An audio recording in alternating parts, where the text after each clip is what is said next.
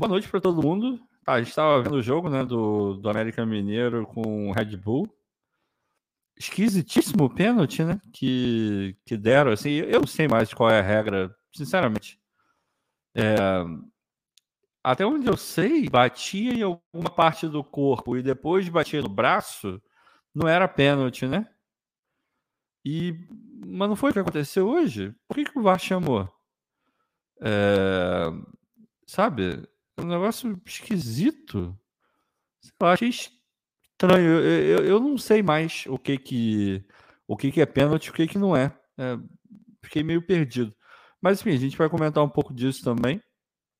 Obviamente, falar bastante de Botafogo, então já vou pedindo para vocês darem um like, para vocês é, compartilharem a live com outras pessoas. É, Peraí, microfone com estática. Peraí, eu vou, vou ver se eu consigo dar um jeito aqui, tá? Ver se dá para resolver isso. Tomara que daqui a pouco eu resolva, mas quando o Vitor voltar, eu, eu dou uma olhada aqui e tento resolver. É, então, a, assim, já vai mandando a live para todo mundo para a gente começar a conversar aqui, chamar mais gente aqui para a nossa resenha para o chat poder dar uma bombada, a gente conseguir é, responder mais perguntas de vocês, conversar mais com vocês também. E, e é isso. O Ronaldo está falando aqui, eu estou perdido com esses critérios de arbitragem. É pênalti, depois um lance igual não é, vai entender. O Jorgão também, pênalti quando se dá um tiro no adversário dentro da área. Cara, é fora isso, porque é, assim, quando, quando vários erros acontecem, a gente fica pô, tem muito erro. E nessas últimas rodadas, Palmeiras claramente beneficiado, né? É, claramente beneficiado. E já o, o Grêmio, ao contrário, e o Botafogo idem. Aí você olha e fala, pô, tem o Botafogo disparado na frente, o Palmeiras ali sendo o perseguidor ali, ou o dito perseguidor, ou o suposto perseguidor, e logo depois vem o, o Grêmio. E, porra, os dois que estão assim, né? O, o Palmeiras no meio, os outros dois, um, um em cima e outro embaixo, são é, prejudicados, cara. Esquisito, né? É, no mínimo esquisito. E logo depois do Palmeiras reclamar pra cacete, reclamar muito, muito, muito, muito de que de que eles estavam sendo prejudicados, que o sistema, blá blá blá é, é estranho. Aí você vê um caso como esse de hoje, aí que você não entende mais nada mesmo. Boa noite, Evanilson, tamo junto. Aí que não entende nada. É, você olha e fala, mas meu Deus, isso não era pênalti até ontem. Aí agora é? Aí você fica com medo, né? Vai ter jogo do Botafogo. Eu não sei se hoje é pênalti ou se não é. Sabe, como é que o jogador. Como é que o jogador vai, vai, vai se é, se colocar num, numa posição de vai fazer ou não vai, vai eh, pode, pode ir para a jogada de um jeito, pode ir de uma jogada para o outro. Porra, é foda, né? Complicado. O Evanilson tá falando que tá dando um chiado grande. Vocês estão ouvindo também? Tá todo mundo ouvindo chiado? Rigorosamente todo mundo. Se todo mundo estiver ouvindo chiado, o problema é aqui. Aí eu, eu, eu tento dar uma olhada aqui, mas a galera tinha falado que tava bom. É, eu estou perguntando porque, como esse microfone é novo, às vezes ele, ele dá um. Eu, eu tenho que configurar alguma coisa aqui. O áudio está pipocando. Esquisito. Posso. Bom, tomara que o, que o Vitor chegue, chegue logo para eu poder ter um tempo de dar uma mexida aqui. Mas eu vou, eu prometo que eu vou dar uma olhada. Deixa eu ver aqui, ó. Esse aqui é o cabo que liga. Tá ligando bonitinho. Quando o Vitor chegar, eu, eu dou uma olhada. Pro Jorgão tá normal? Ah, dá uns estalos, tá? Entendi. Tá normal, então daqui a pouco eu vou dar uma resetada. Segura só um pouquinho pro, pro Vitor chegar, aí vocês não ficarem aqui abandonados, aí eu dou uma resetada aqui no áudio e, e tudo volta normal. Mas é isso, vamos falar de Botafogo. Não tem tanta coisa assim, né? Eu vi que uma galera tá super preocupada porque o PR talvez não jogue e o gatito que, é, que jogue. De, cara, desde quando o Gatito virou um, um, é, um jogador ruim, um goleiro ruim? Eu, eu não sei, cara. É, sinceramente, não sei desde quando ele virou um jogador ruim, assim. É óbvio que o PR hoje é mais goleiro do que ele, né? Acho isso inquestionável. Mas daí a falar que ele virou ruim é porque a gente se acostumou com algumas coisas do, do PR, tipo a reposição de bola. É... De vez em quando os meus. eu, vou, eu vou dar uma olhada no cabo aqui também. Deixa, peraí. Vocês estão reclamando muito? Deixa eu, deixa eu tentar fazer aqui.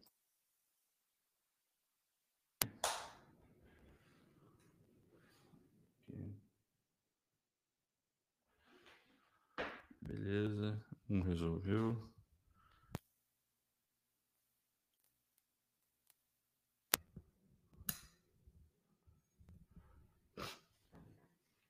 Deixa eu dar uma olhada na, na configuração do áudio. Para ver aqui. É, alô, estão me ouvindo bem? Deixa eu ver aqui.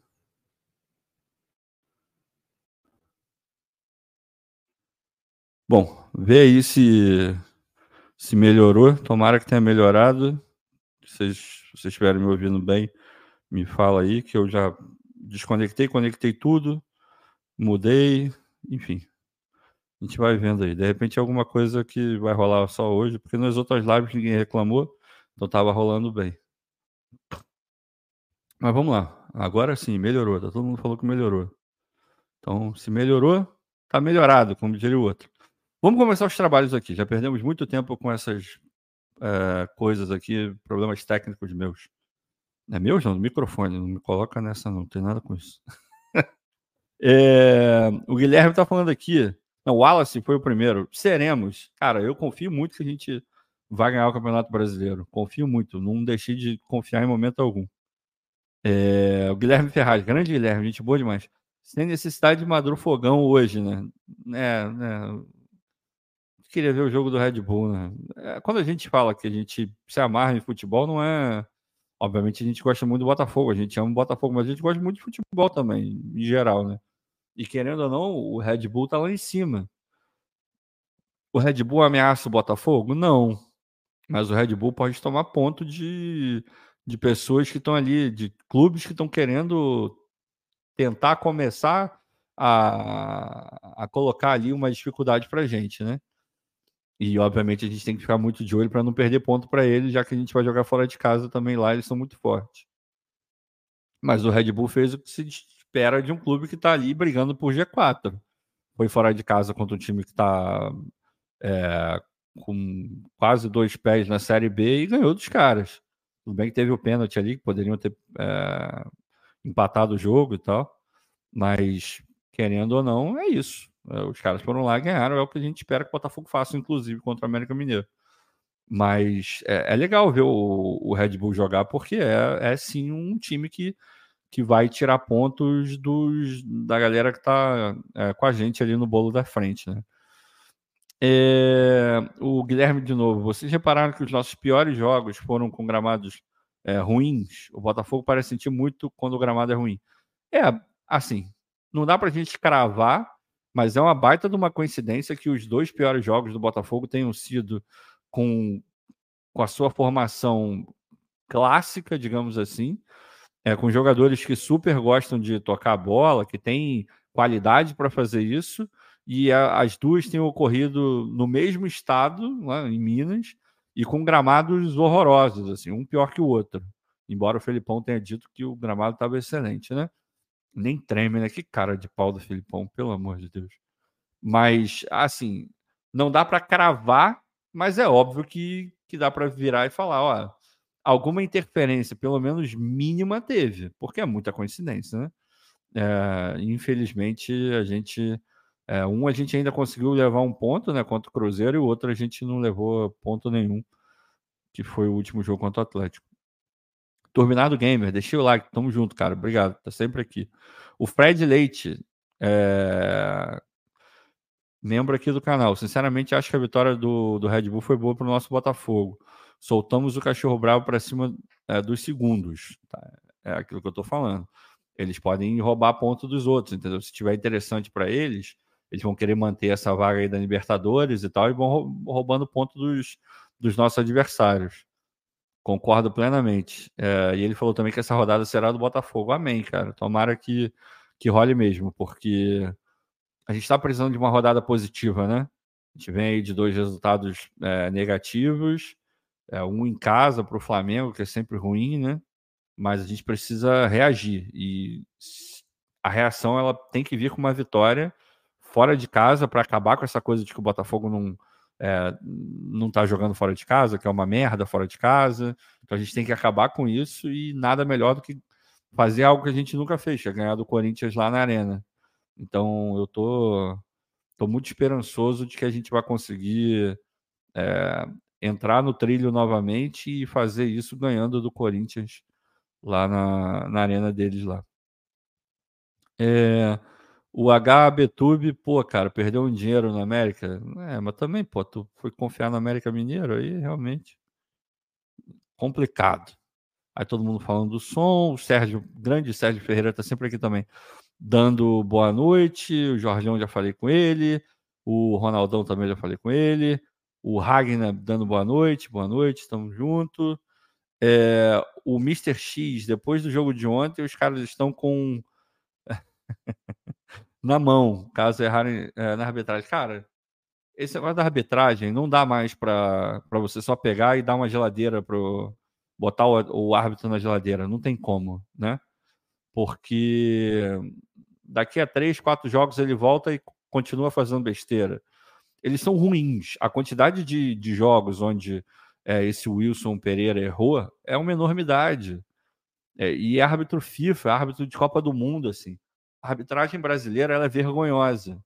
Aí você olha, o cara que deveria prezar a entidade, né, a CBF, na figura do CNM, ele vem a público e, e ele não vem explicar o que aconteceu. Ele vem explicar aquilo que ele combinou para dizer que o cara que fez coisa errada estava certo. Porque é isso que eles fazem. Eles tentam o tempo inteiro justificar a, a ação errada cometida pelo árbitro. Passar pano, aí sim, passar pano, acobertar os erros. Dificilmente você vai ver o que você.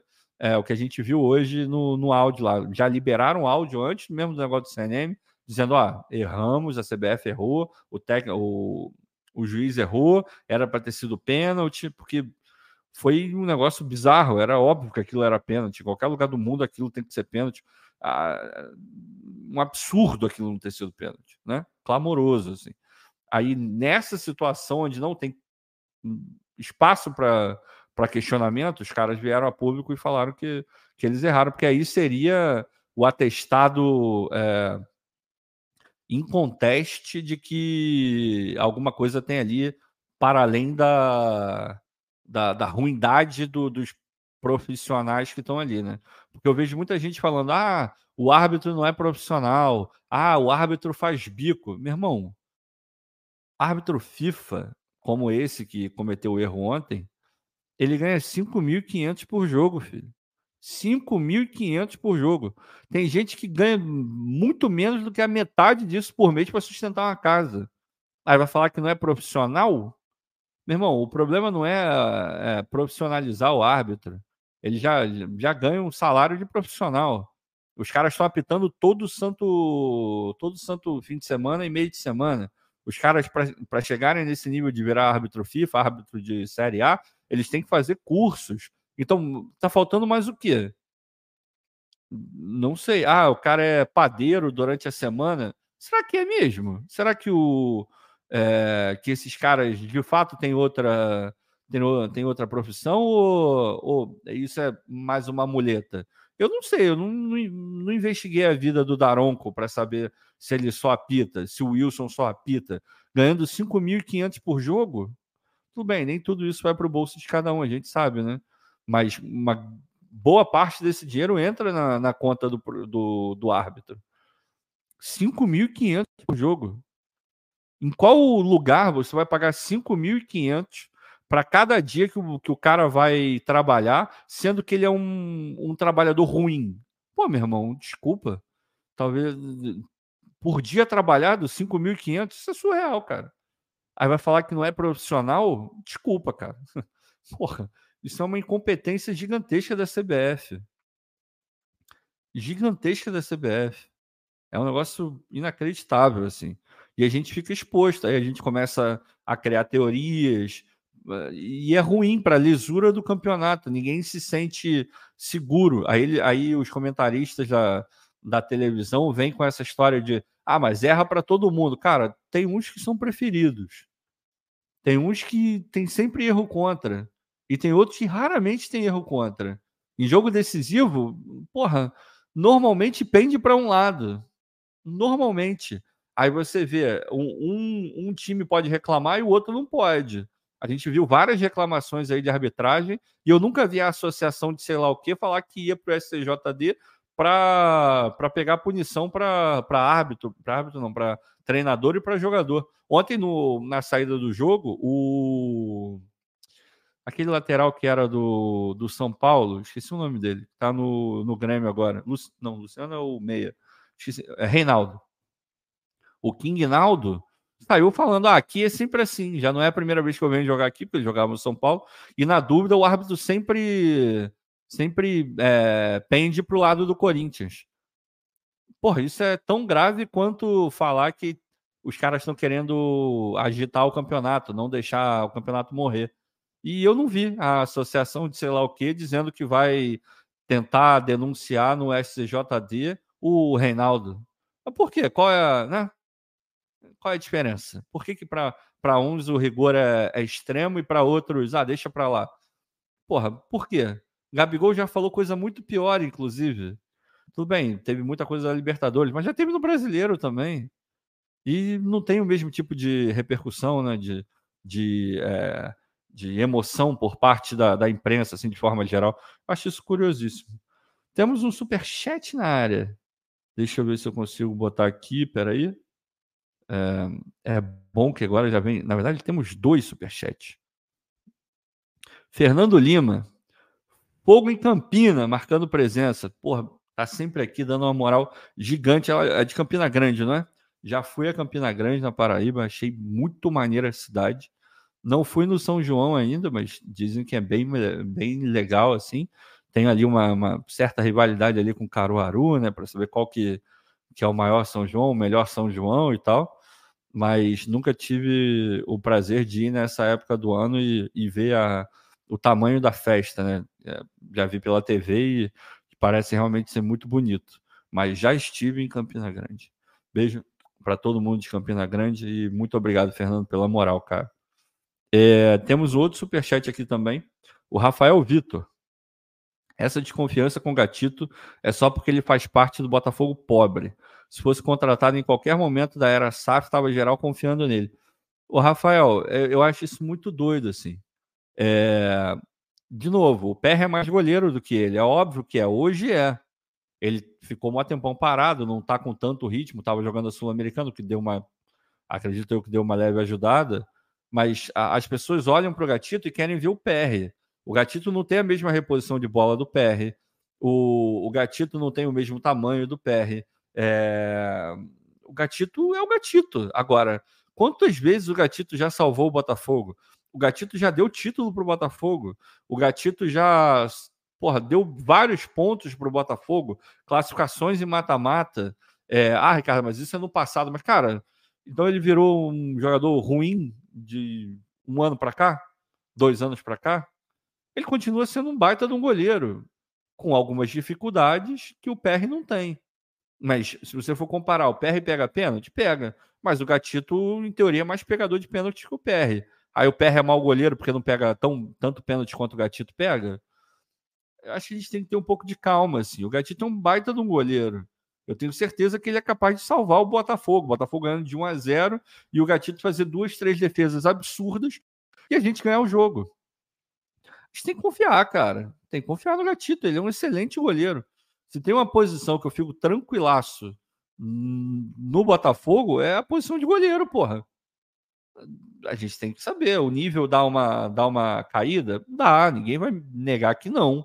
É óbvio que a gente prefere ter o PR ali.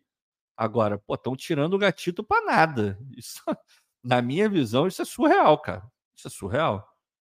Então, Rafael, concordo inteiramente com você. Acompanho o relator. Beleza? Obrigado pelo superchat. Tamo junto. Vou voltar aqui para as mensagens.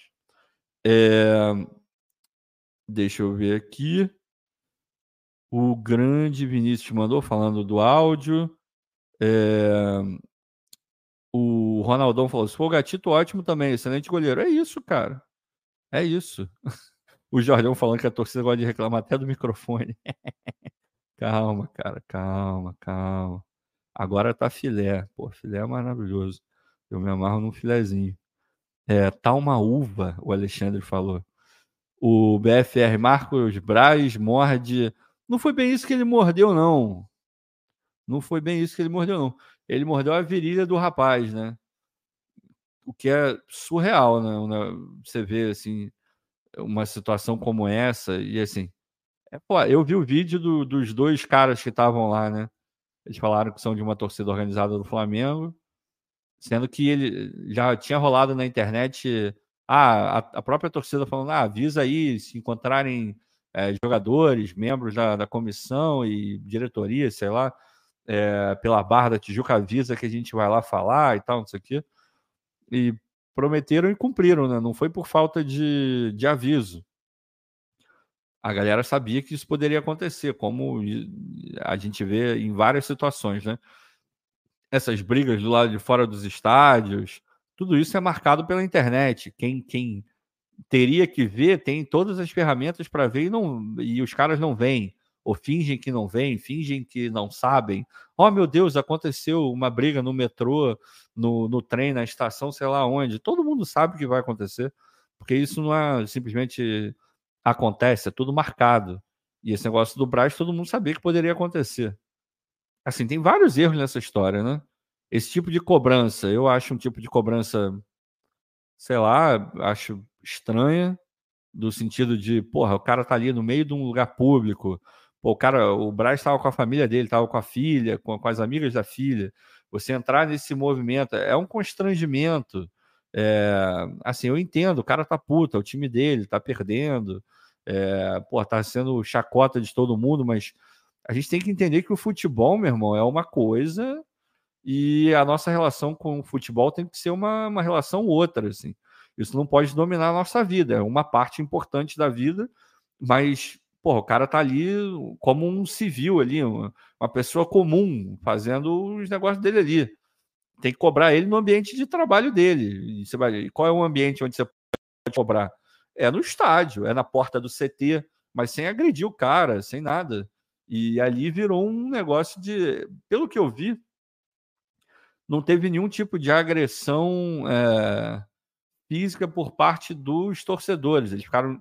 O Braz estava dentro da loja, eles do lado de fora, e falando, e cobrando, e até de uma, algumas coisas ali, porra é, ah, aquela renda de 26 milhões veio aqui gastar, enfim, insinuando algumas coisas que não eram legais. Mas aí depois o Braz acho que foi meio puto com alguma coisa e começou uma confusão. Meu irmão, a gente está caminhando para ter uma tragédia em algum momento. E a gente acha que está falando do Flamengo, mas a gente está falando do Flamengo, do Botafogo, do Fluminense, do Vasco. No outro dia tacaram uma pedra no ônibus, a torcida, uma parte da torcida do Fluminense tacou uma pedra no ônibus do Botafogo. Poderia ter pegado, poderia ter pegado um jogador. E assim como foi uma pedra, amanhã pode ser um tiro. E não é exagero pensar nisso. Do jeito que a coisa está escalando, é um absurdo. Por quê? Porque as pessoas estão perdendo a noção das coisas. Sabe? É, já aconteceu com a gente, de torcida invadir CT do Botafogo. Isso é uma completa insanidade. As coisas não podem ser assim. A gente tem que manter um nível de civilidade. Tem que cobrar? Tem que cobrar. Tem que mostrar que você está ali e que o, porra, o Botafogo é importante é, para você, para enquanto torcedor, que a gente não quer ver o Botafogo sendo é, achincalhado, virar é, notícia ruim aí na imprensa, para os rivais ficarem tripudiando, para apequenar o clube. A gente não quer ver nada disso. Agora, existem formas e formas, lugares e lugares e momentos e momentos para você fazer esse tipo de coisa. Pelo menos é a forma como eu penso. É, o, o Marcos Braz não vai trabalhar melhor porque tomou um enquadro no shopping. Desculpa, não vai. Não vai. Para mim, o erro ainda tem outro erro. Ele é vereador, estava tendo uma votação e ele não estava na votação. Isso para mim é, é, ainda mais grave. É um negócio meio bizarro. Enfim, a gente está vivendo um período que, as coisas estão muito, muito doidas, né, cara? É foda isso. É... Olha só, rapaz, alguém falou que. Peraí, o HBTube melhorou, agora pode sair e chama o Vitão. Que isso, rapaz? Que absurdo. Tá vendo? Tô falando que as pessoas estão perdendo a noção, estão ficando muito mal educadas. Que isso, rapaz? Comporte-se. Sua mãe e seu pai não te deram educação, não, rapaz? Sua avó, enfim. É... Rapaz, olha. Meu Deus do céu. É, deixa eu ver. O Antônio Passos. Eu vou fazer uma pergunta incômoda. Baseado no que aconteceu no. Putz, CC? O que é CC? Eu não sei, cara. Eu não sei. Tem salário atrasado no Botafogo? Cara, até onde a gente saiba, não. Não existe salário atrasado no Botafogo, não por hora. Mas aquela outra vez que estourou também a gente não sabia, só ficou sabendo mais para frente, né? Mas até onde eu sei, não tem nenhuma notícia dizendo que, que tem salário atrasado no Botafogo, não, cara. É, o André Rosa, eu acho que é Rosa, ou Rasa, tá pequenininho, eu não consigo ver, desculpa. É, mas eu acho que é, eu acho que é Rosa. Fala, Zambuja, tô no início da live. Lance duvidoso pende para quem é amigo das. É, infelizmente é assim que, que funciona, né, cara? É, a gente já foi muito prejudicado em vários momentos e a gente sabe para onde pende, né, o apito camarada. É foda.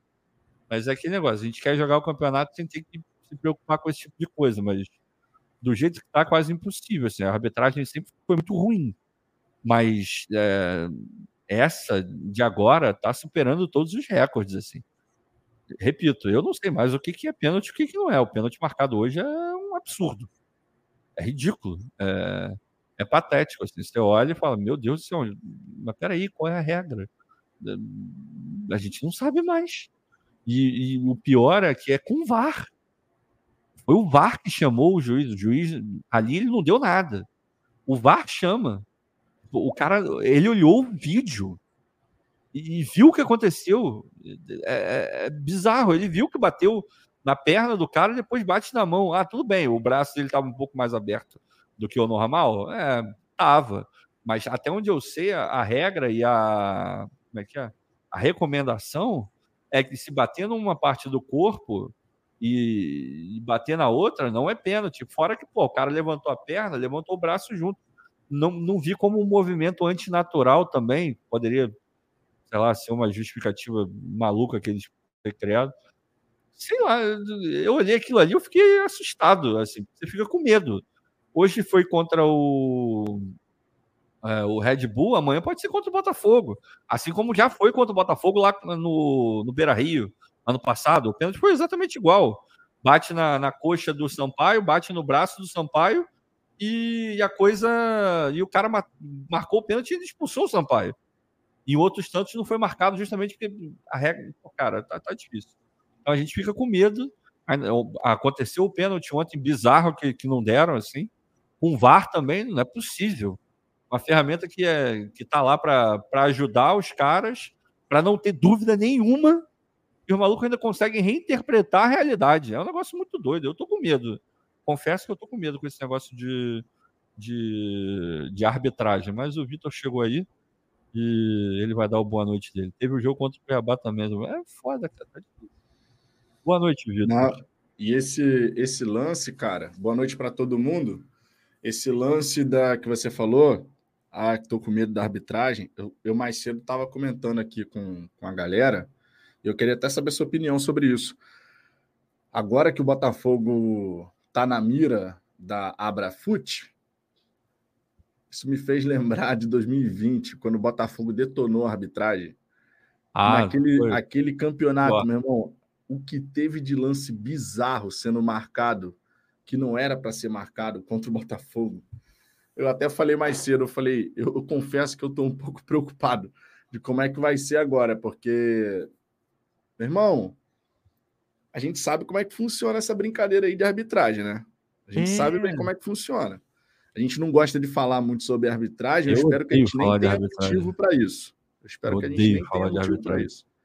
Mas, tem, Mas tem em 2020, depois que a gente detonou a arbitragem, foi triste. Não é, e tem uma coisa que é, é, é muito doido que eu vou falar agora, tá? Mas, mas creio que vocês vão entender e eventualmente até concordar com o que eu vou falar. A gente tem visto tantos erros assim, é, em profusão mesmo. Eu fico torcendo para ser um erro clamoroso, para eu ficar puto num nível extraordinário. Porque aí não tem discussão. Porque o pior erro é aquele que é um erro que tem alguma margem de interpretação. Aí, porra, para mim pode ser um erro clamoroso, mas se for interpretativo, você ainda você vira e fala, ah, o juiz interpretou de outro jeito. Se errarem contra a gente, eu quero que seja um erro do nível do que teve ontem. Porque aí fica na cara, escancarado que foi roubado. Que foi um negócio mal feito, que foi é, imbecil a, a ação. Porque tem algumas, cara, que é, vai ali na, no feeling do árbitro. Aí ele pode. Se ele, se ele porventura estiver mal intencionado, a gente infelizmente não pode é, excluir essa possibilidade, ele pode buscar o lance onde, puta, aqui eu vou ter uma margem de interpretação eu vou dar o pênalti aqui. Aí o cara vai dar o pênalti. Aí tu não tem nem como discutir. Tu pode discutir a vida inteira que ele vai, que o comentarista de arbitragem vai falar que é interpretativo, ou se não, ele vai falar que o árbitro entra muito pressionado com o estádio, com a lua, como a gente ouviu hoje, o Salvo Espíndola falando. Ah, porque pressão. Ah, cara, tá, tá foda, tá realmente complicado. Isso, isso. Fique à vontade para conduzir, irmão. Quem está conduzindo hoje a ah, resenha eu, é você. Eu não gosto desse negócio, não. Mas eu, tô aqui, eu tô aqui de convidado. Rafael Vitor. Rafael Vitor. Essa desconfiança com o gatito é só porque ele fez. Ah, isso aí eu já li, pô. Aí já foi. Ah, beleza. O, o do eu... nosso glorioso Fernando Lima também, então, né? Também, também. Os dois já foram. Beleza. É... Fala, Zambo, Alexandre. Tamo junto, Alexandre. O Delson de Duca de Caxias também mandando um boa noite aqui. Tinha uma, uma, um negócio do Rony aqui. A Zambuja, tanto o TF quanto o Brown falaram que tomamos o gol do Paulinho em linha alta. Fala pro Vitão. Eu não sei porque ele tá pedindo para eu falar isso para você. Não foi em mas... linha alta. Não foi em linha alta. O Botafogo estava no bloco médio. Não estava em linha alta na hora do gol. Cara, eu faço questão de botar pelo menos a imagem aqui. Vou pegar Você está aqui, chamando o Brown e TF de mentirosos? Olha o corte, olha o corte. Não, estou falando que eles estão equivocados. Se eles falaram isso, eles estão é equivocados. Brincadeira, é brincadeira, gente. Brincadeira, Se falaram isso, estão equivocados. Porra, não, eu, eu, eu realmente não. Eu já falei para vocês, eu entendo de tática ali num nível ok, mas eu não fico nem prestando tanta atenção nisso. Eu vejo futebol de outras formas, assim. É, então eu realmente não, não presto atenção. Eu não vou saber se estava em linha bloco médio, baixo ou alto naquele momento. Eu não vou lembrar. Mas, porra, eu confio. Se o Vitor está falando que não estava, para mim não estava. Acompanhe o relator. Vou botar aqui só a, a imagem congelada, o frame congelado, porque vai ficar bem desenhado. Aí não, não vai nem ter o que ser dito. Deixa eu botar aqui na tela. É, rapidinho. o BFR está perguntando: A Zambuja, você já mordeu a virilha de alguém numa briga? Pô, irmão, em briga nunca rolou de morder virilha, não, hein? Vou te falar que essa para mim é novidade. É... Mas enfim, tem outros momentos. Ô, caralho. Né? Graça, não era para ter dado play. Para! Agora já cagou a porra toda, né? É, Para agora de já foi, Agora já foi tudo. agora já foi tudo, pô.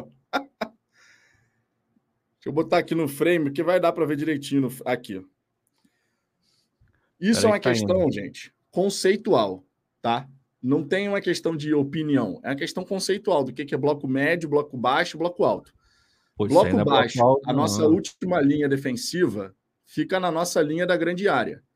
E o time, ele, o, atacante fica aqui no círculo central e a nossa linha defensiva está aqui na nossa linha da grande área.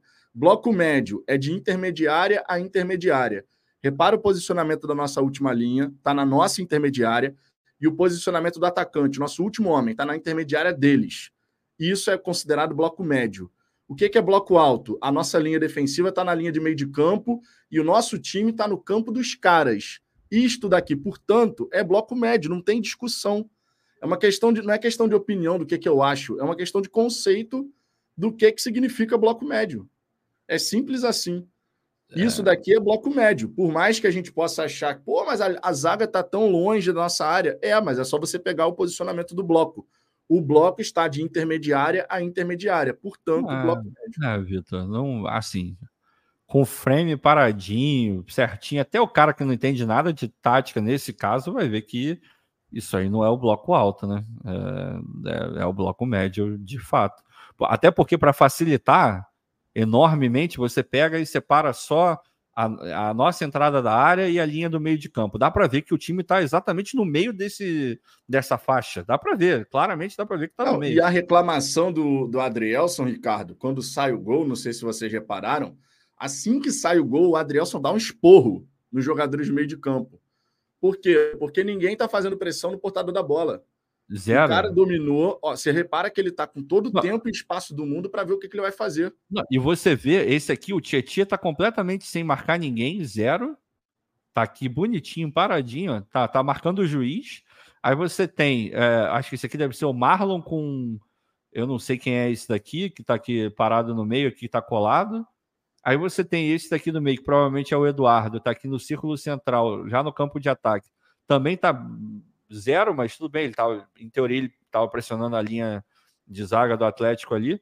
O problema é isso aqui, realmente não tem ninguém em cima do, do cara. Zero, zero, zero, zero. Aí, e, você, e tem outra coisa também, você olha a linha, esse rapaz aqui, que eu não consigo ver quem é, que deve ser o Cuesta, porra, também tá, tá ferrando a linha, mesmo se o cara. Porque você poderia pensar, poderia ter colocado ele em impedimento, mas nem isso, porque o Cuesta ele tá desviando a linha, ele está para trás, ele está dando é, condição, mesmo se ele tivesse um pouquinho mais na frente, ainda assim teria condição. Nem a porra da linha certa a gente estava fazendo.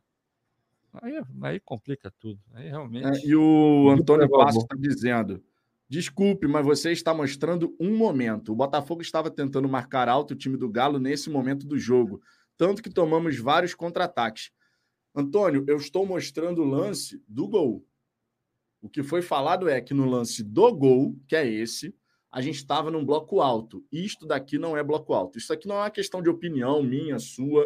É uma questão de pegar o conceito do que, que significa bloco médio, baixo e alto, olhar a imagem e estabelecer.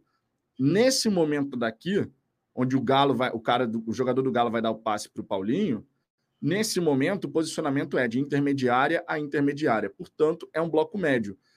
Repito, não é questão de opinião aí é ir contra o conceito do que, que significa o bloco baixo, médio e alto. Aí não tem o que fazer.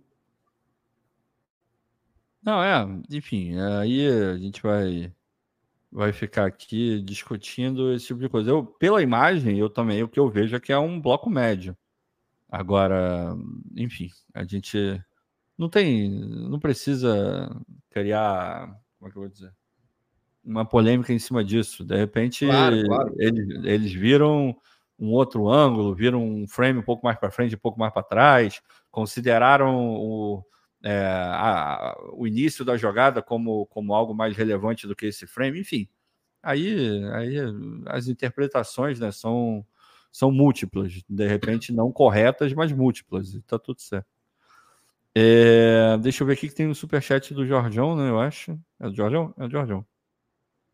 Vou botar aqui na tela. Ricardo, é, como os adversários não podem chegar no Botafogo, a única forma de tentar atrapalhar são os palhaços coloridos apitarem errado. Pô, Jorgeão, é, é, de novo, corroborando com o que o Vitor estava falando, eu odeio falar de arbitragem. E odeio criar a teoria da conspiração, porque senão você fica maluco. Qualquer coisa que acontecer, você vai achar, pô, estão me prejudicando, não querem que eu ganhe, e assim você não anda, você não consegue viver. Como é que você vai disputar um campeonato que você não confia minimamente que aquilo é algo sério? Então é difícil, você tem que partir do princípio que todo, todo o volume de erro é, que está acontecendo é por conta da ruindade desses caras. Eles de fato são muito ruins. Mas aí você olha e fala, pô, você tem uma, uma organizadora central do campeonato, que é a CBF, que, em teoria, manda nos árbitros. Você tem um cara que é o responsável pela área. Meu irmão, você tem que pegar e o mínimo, o mínimo é que todos tenham o mesmo critério. Ó, isso aqui é pênalti, isso aqui não é. Ah, isso aqui cabe interpretação. Mas espera aí, é, como é que eu vou dizer? Os fatores a serem analisados precisam ser os mesmos. De repente vai variar como ele vai analisar aquele fator. Mas ele todos precisam analisar aquele fator. E não é o que acontece. Às vezes tem lance que o mesmo lance o VAR chama e tem lance que o VAR não chama. Porra, mas peraí, como é que pode? Se chamou para um, tem que chamar para o outro. Se o cara vai interpretar de uma outra forma, aí é uma, é, uma, é uma consequência. Se o juiz vai dar pênalti ou não, se for interpretativo, vai de cada um. Agora, ah, esse lance tem que ter, tem que ter VAR. Então tem que ter VAR para todo mundo. E a gente já viu inúmeras vezes que não teve. Lances que eram para VAR e não foram para VAR. Teve lance que não era para VAR e acabou indo para o VAR. A gente já viu tudo. Então, porra, é uma falta de critério absoluto dentro da, da competição. E aí quem tem que mandar nisso é a CBF. Então a gente tem que pressionar. Eu odeio ver o Botafogo é, indo a público e reclamando de, de arbitragem. Mas essa é a forma como o jogo é jogado, porra. Se a gente não faz, o nosso adversário vai fazer e claramente está levando vantagem por estar por tá fazendo. Então, infelizmente, a gente tem que fazer também, porra. É uma merda, mas é assim que funciona. Tu pensa diferente, Vitor? Não, é exatamente isso. O, o, tudo, tudo que diz respeito, assim, cara, a gente sabe que, beleza, o futebol vai ser decidido lá dentro das quatro linhas, mas é, não dá para ignorar que existem os bastidores, né? Simplesmente não dá para ignorar que existem bastidores. E o Botafogo, ele se posicionar em relação à questão de arbitragem, vai ser importante. O Palmeiras, através do assistente do Abel Ferreira, se posicionou ao sistema, não é bom para o sistema que o Palmeiras seja campeão dois anos seguidos. Aí você vai ter, depois desse, desse posicionamento, né, dessa declaração, você vai ter lances ali que eram para ter sido marcados contra o Palmeiras e não foram. Eu não quero ser, e eu sei que você também não, eu não quero ser nem ajudado nem prejudicado. Eu quero que a arbitragem faça o trabalho dela sem que ninguém nem perceba que o árbitro está em campo. Esse é o melhor dos jogos, quando você não precisa falar uma vírgula da arbitragem.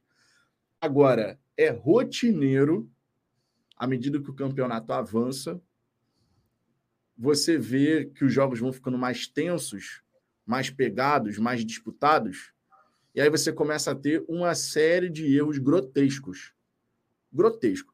O jogo do, do Corinthians contra o Grêmio, aquilo ali, meu irmão, não tem nenhuma possibilidade de um cara que trabalha com aquilo falar o que o VAR falou. Não faz o menor sentido. O cara trabalha com aquilo e ele simplesmente não sabe a regra. Ele simplesmente inventa uma explicação maluca que só na cabeça dele faz sentido, onde você briga com a imagem. É surreal, cara. Eu, eu espero não, de verdade que nesses não. jogos que restam do Botafogo a gente possa ter uma arbitragem tranquila, sabe? Neutra, que faça o trabalho bem feito. Já tivemos boas arbitragens em jogos do Botafogo nesse campeonato, tá? Já tivemos. Já tivemos erros também, mas eu, particularmente falando, vejo que o saldo é positivo até aqui. É, a gente passou mais tempo com boas arbitragens nos jogos do Botafogo do que com arbitragens prejudiciais. Tomara que continue num saldo positivo e que o erro seja o mínimo possível. Agora, o problema é que você começa a ter, é, em outros jogos, erros grotescos que podem decidir pontos importantes no campeonato. Ontem, o Grêmio poderia ter vencido no apagar das luzes na Neoquímica Arena. Não ganhou. Isso poderia ter afundado o Corinthians, mais ainda, porque o Corinthians ganhou um ponto, ficaria dois pontos só da zona do rebaixamento, não três. E o Grêmio iria para o jogo contra o Palmeiras, podendo ultrapassar a equipe do Palmeiras na tabela. Você vê como é que as coisas, as peças podem se mexer na tabela por conta de decisões da arbitragem. Vamos ver como é que vai ser até o fim da, da temporada. Mas eu não sei você, eu sinto que agora no segundo turno me parece que a gente vai ter muito mais luz jogada sobre essa questão do que, por exemplo, tivemos no primeiro turno, justamente porque o campeonato ah, vai normal, no seu é. momento derradeiro. Não, é normal, assim, e é natural que seja assim também. Cara, não tem mistério. Ninguém tem que ser ajudado, ninguém tem que ser prejudicado, a coisa tem que ser isenta e a margem de erro tem que ser a menor possível. Por isso que foi criado o VAR, porque você, em teoria, corrige erros humanos. É, a, bosta é que até mesmo o VAR é, ele não é 100% infalível, porque tem a coisa, ainda assim tem o, o lado humano, né, de botar, fazer as marcações, de ver é, o momento em que o, o passe é dado para você poder botar a linha, tem gente que coloca a linha no lugar errado, tem gente que marca o jogador errado, enfim, são os erros humanos. Então é uma tecnologia que ajuda muito, mas se você não souber operar, você piora o erro, porque é, fica quando o juiz errava e, e, não tinha nenhum auxílio e a gente via na câmera da, da, Globo, era uma era ruim, mas porra, o cara não tem chance de rever, é difícil, né?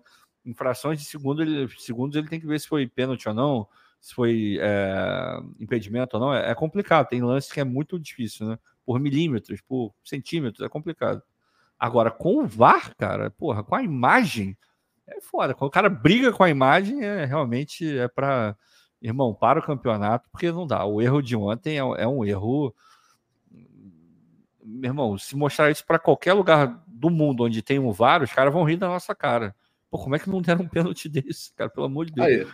É manual, pô. Até a Ana Maria Braga viu, Ricardo. Pois é, teve isso, né?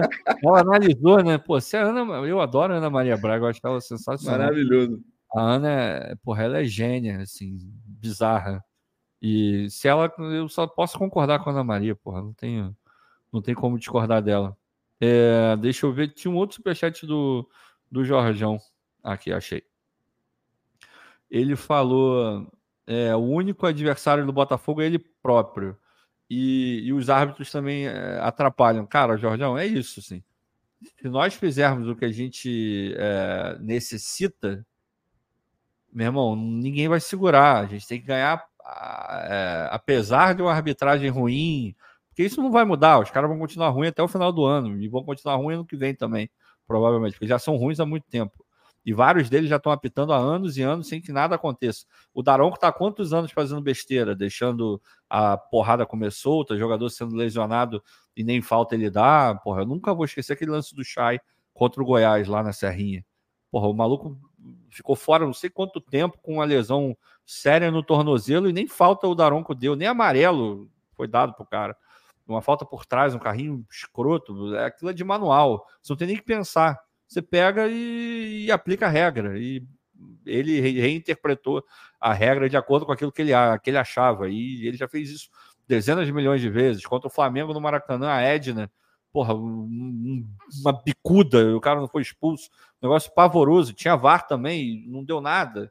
Um negócio de doido, assim. Mas, ah, o pênalti não marcado em cima do Janderson, que o cara disse também. que foi é, mas, tranco aqui, lateral. Pois é, não. É, Irmão, falar, brigar não, com a imagem que é foda.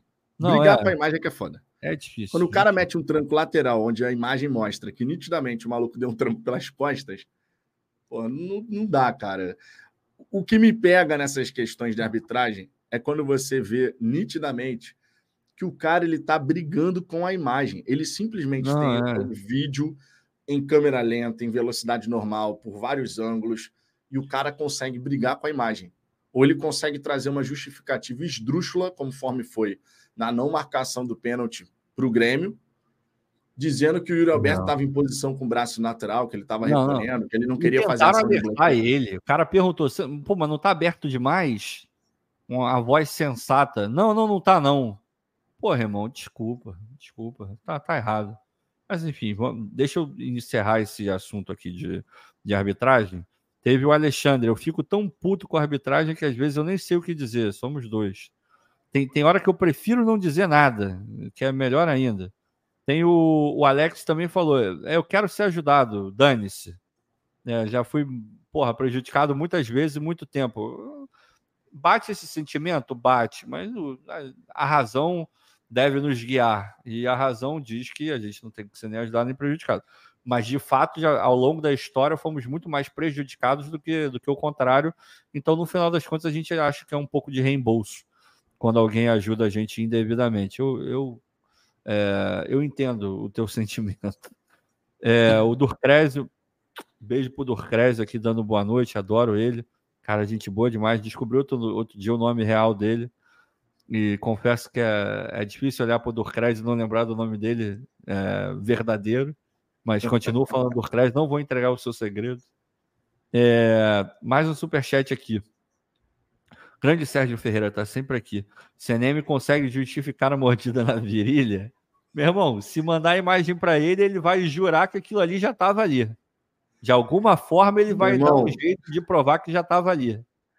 Que porra louca essa parada, né? O, o Brasil é uma coisa fantástica. O Rio de Janeiro, mais ainda. E quando mete futebol no meio, porra, aí. É, Caralho, é tipo surreal. Tipo assim, mané. Tipo assim, tu, tu se envolve numa confusão e tu morde a virilha. Não, e correndo o risco, ele correu o sério risco de ter mordido outra coisa. Caraca, irmão. Porque tá do lado, porra, entendeu? Tá, tá, tá, tá na fronteira, irmão. Porra, ele foi muito ninja de, de morder ali e não morder o, o churros do, do Caralho, rapaz. meu irmão, na moral. Porra, como é que. Aí, porra, o Mar... Pô, o Marcelo Xavier, o Marcelo Xavier tava off hoje. Ele meteu um aqui, que papo é esse de mordida na virilha? Que isso, Pô, Marcelo? Dá uma olhada aí, vê o que, que o Marcos Braz, o dirigente do Flamengo, andou fazendo no shopping. E não era compra, não, hein? E não foi compra. Porra, mas ele, na moral, o cara, porra, correu um risco sério. O Sérgio botou aqui, Ricardo, discordo de vocês. A arbitragem está alinhada sim. O CNM é péssimo, sem critério, e os outros árbitros seguem o alinhamento. É isso aí, cara. Quando o chefe é, passa a mão na cabeça do erro, o funcionário vai continuar errando, porque viu que não deu nada. A tendência é que ele continue errando. E se você não, não dá o treinamento correto, não insiste, não faz é, acompanhamento periódico, aí vai é, ladeira abaixo, como a gente tem visto, né? Ano após ano, o nível da, da arbitragem só piora.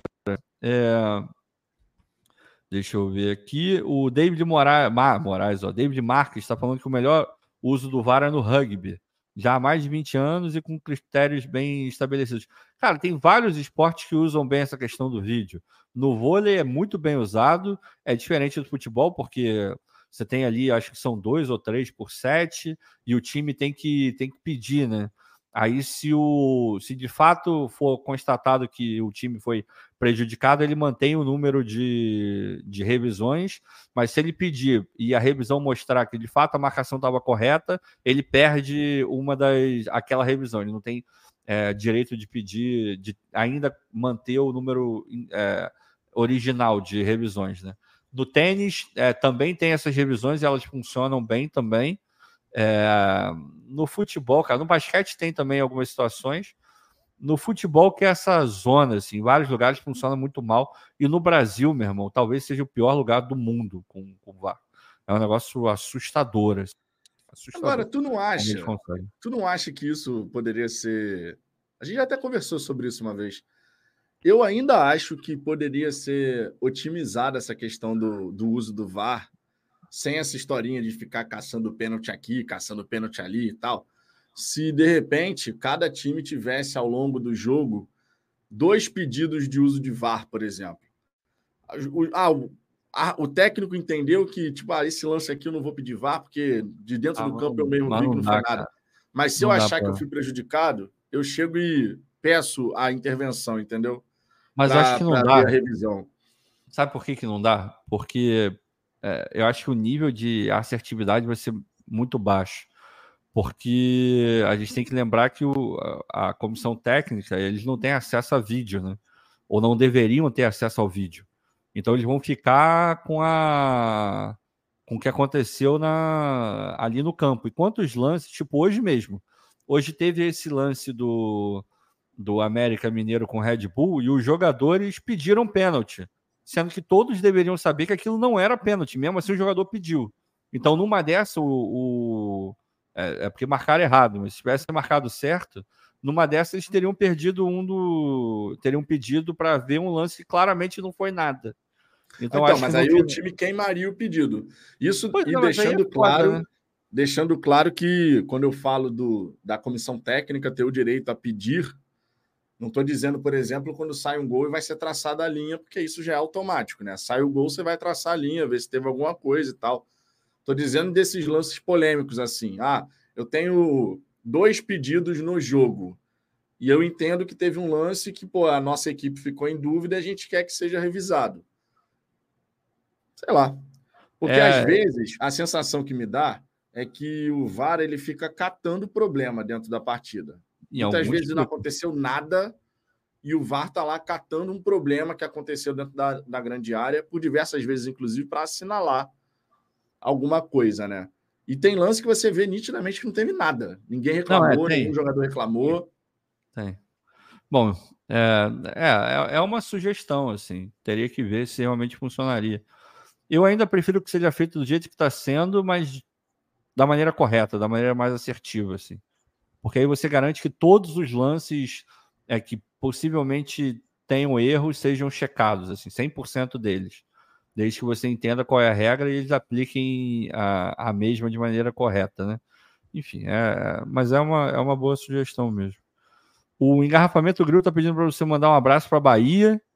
Sexta-feira lotado de cerveja gelada e Botafogo. Já está antevendo a sexta-feira. Um abraço para todos os botafoguenses da Bahia. Tem botafoguense pra caramba espalhado pelo Nordeste. Na Bahia não é diferente, claro.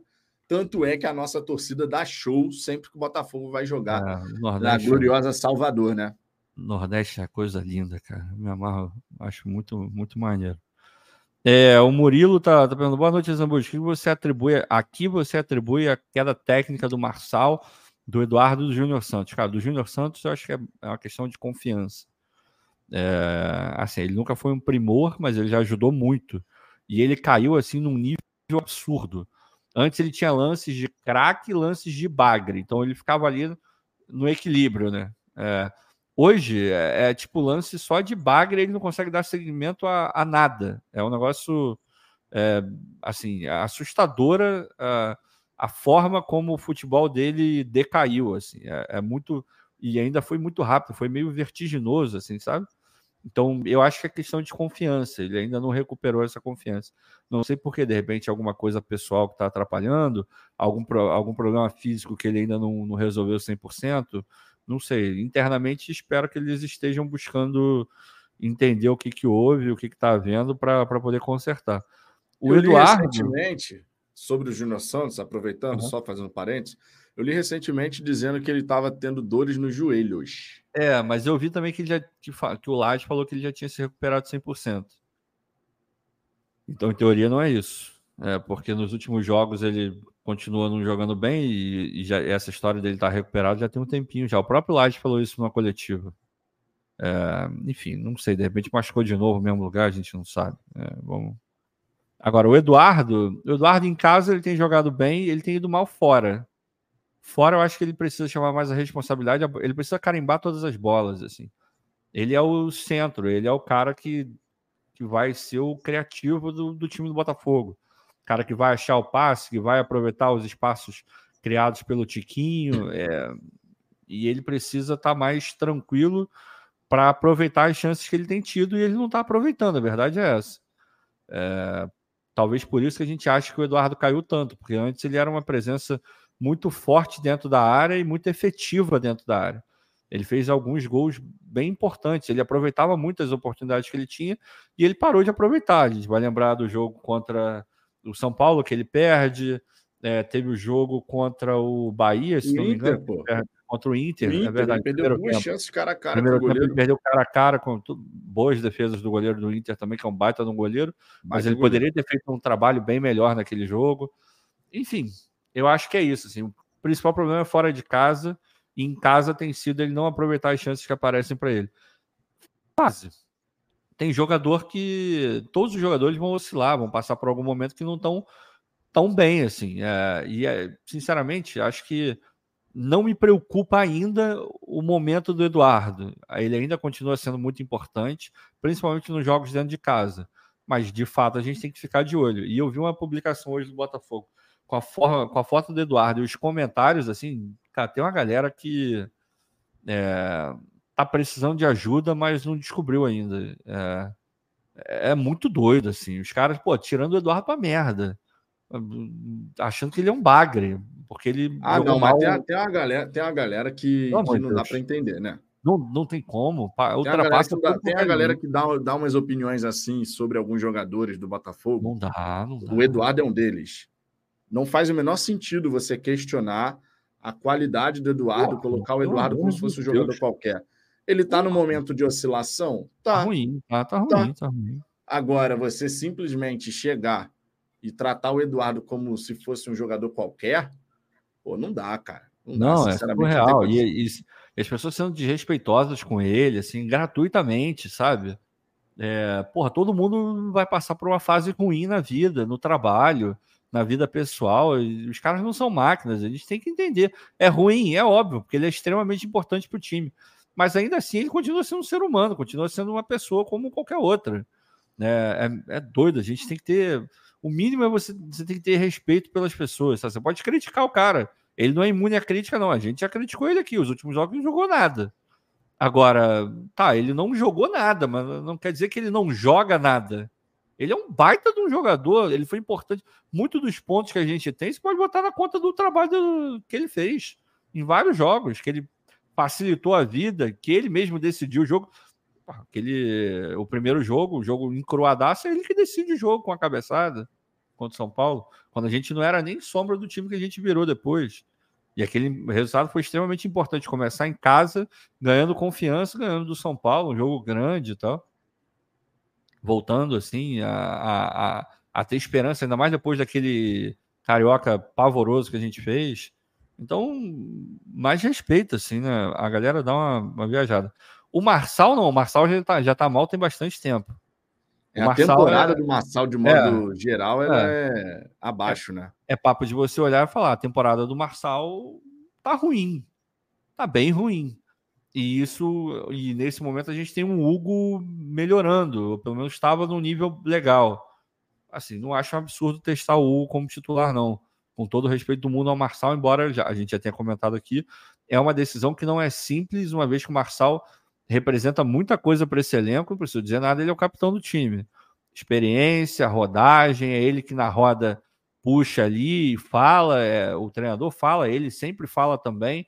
Então é uma figura muito importante no vestiário. Você fazer o movimento de tirar o capitão da tua equipe, uma referência dela e botar ele no banco, por mais que os jogadores, obviamente, se tiverem uma autocrítica legal e eles têm, eles saibam que, porra, o Marçal não tá jogando tudo isso, é, não é uma decisão fácil, não é um movimento fácil. Então tem que ter muita calma. Mas o Marçal, sem dúvida nenhuma, temporada dele vem sendo muito ruim. Ah, por que, que piorou? Tem que lembrar que o Marçal tá ficando mais velho. Fisicamente, é, ele teve duas lesões, né? eu ia falar. Fisicamente, ele, ele, vem ficando menos resistente, de tanto que ele teve lesões que tiraram ele de algumas rodadas.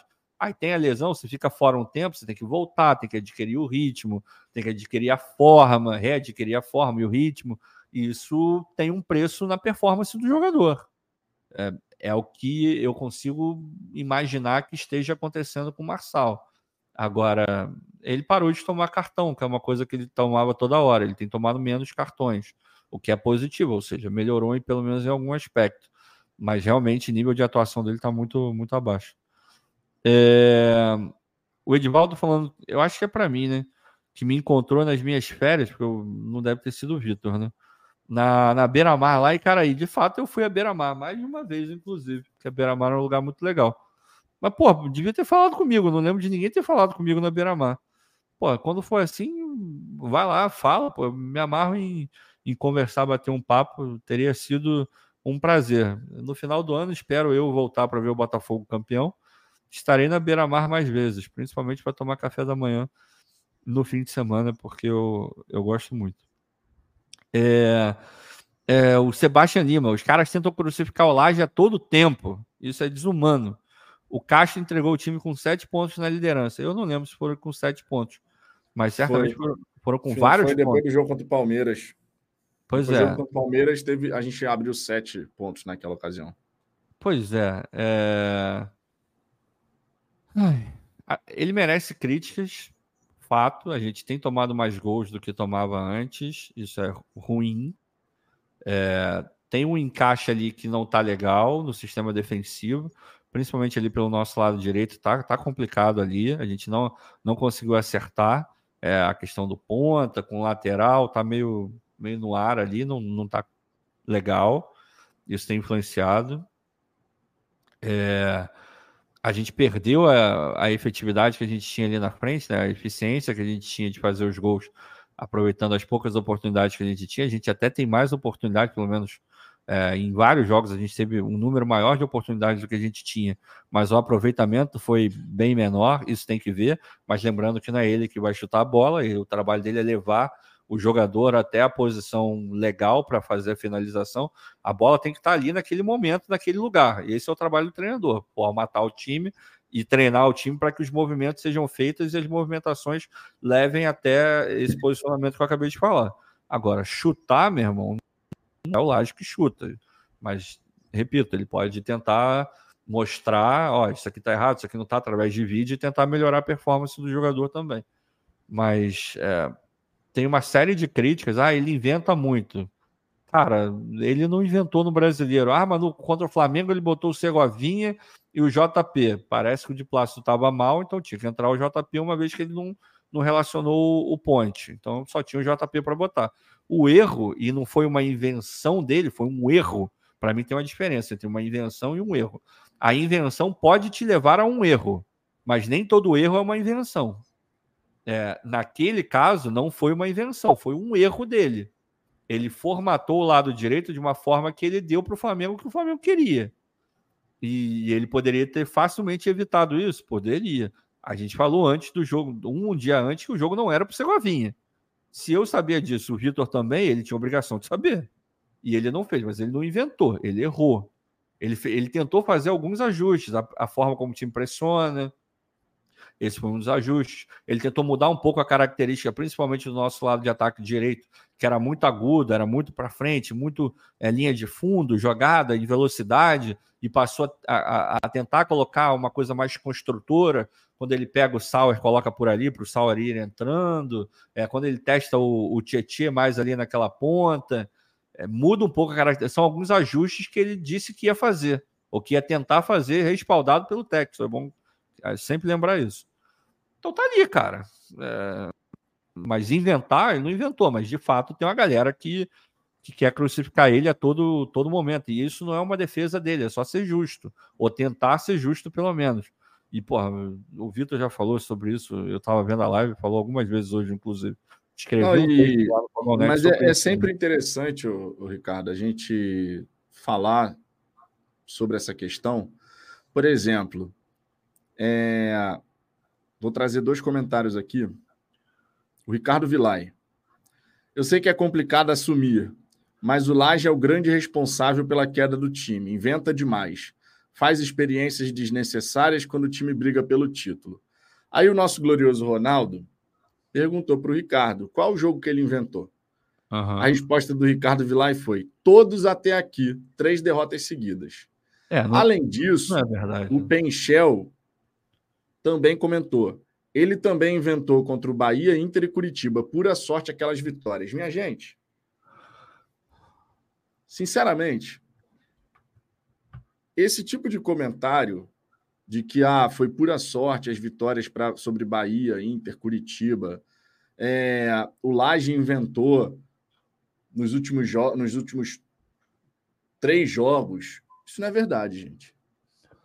Isso é simplesmente querer pegar um resultado que foi negativo e atribuir uma culpa para um, um, treinador que de repente vocês não gostam. Não é, não é. O, isso que eu ia falar. O Penchel confirmou o que eu, que eu imaginei. Ele estava sendo irônico, ele não estava falando de. Ele estava, tipo, ironizando um. Ah, não, beleza, né? beleza. Mas assim, o, o comentário do Ricardo Vilay. Pô, Ricardo, sinceramente, contra o Atlético Mineiro, a equipe que foi a campo era tida como preferida da grande maioria. Você coloca PR, de Plácido, Adrielson, Cuesta, Marçal, Marlon, Tietê, Eduardo, Júnior, Vitor, Tiquinho, que tantas e tantas vezes jogaram juntos, especialmente lá no começo do campeonato. Aí o time perde e o técnico inventou. Não dá, cara. Tem, tem comentário que a gente tem que parar para refletir, porque é meramente querer apontar o dedo para o treinador e querer atribuir que toda a responsabilidade é do cara. A gente não pode esquecer que numa equipe de futebol, num grupo de trabalho, as responsabilidades elas são divididas. O treinador, a comissão técnica, tem a sua parcela de responsabilidade de preparar a equipe, estudar os adversários, buscar fazer o time do Botafogo explorar os pontos fracos alheios e neutralizar os pontos fortes. Agora, não há plano de jogo para nenhum treinador na face da terra, tá? Isso vale para qualquer treinador. Para o Guardiola, por exemplo, não há plano de jogo que se sustente se tecnicamente o time não consegue executar hoje, Vitor. Hoje, Vitor, você, você, teve, o Fred Caldeira entrevistou o, o Guardiola depois do jogo. O City termina o primeiro tempo, perde, eu nem lembro qual é o nome do time que estava jogando com o City. Pra vocês terem uma ideia, como era um time. É o Estrela muito... Vermelha. Ah, tá. Estrela Vermelha, pode escrever. É bem inferior ao City. Quase todos são, mas esse era muito inferior. Os caras estavam ganhando o goleiro, de 1 O goleiro tava pegando pra cacete, irmão. Não, não, pois é. Aí, aí que eu vou chegar. O City deu 22 chutes no gol no primeiro tempo. Eram, foram 22 finalizações. Não, e no alvo, porque no alvo, em termos de finalizações alvo. foi mais de 40. Pois é, aí o, o Fred Caldeira perguntou pro, pro Guardiola. Pô, 22 finalizações, é, e aí, o que que, o que, que não funcionou é, para não ter sido tão efetivo? Aí o Guardiola, o que não funcionou foi que a gente não fez o gol, pô. Só que o mais importante, uma das coisas mais importantes estava ali, que era criar a jogada. Então, os movimentos até chegar àquele, àquele, àquela circunstância foram feitos de maneira correta. A gente criou todas as situações que nos colocaram na frente do gol para chutar e ter a tal da finalização. Só que a gente não conseguiu finalizar do jeito que era para finalizar, pô.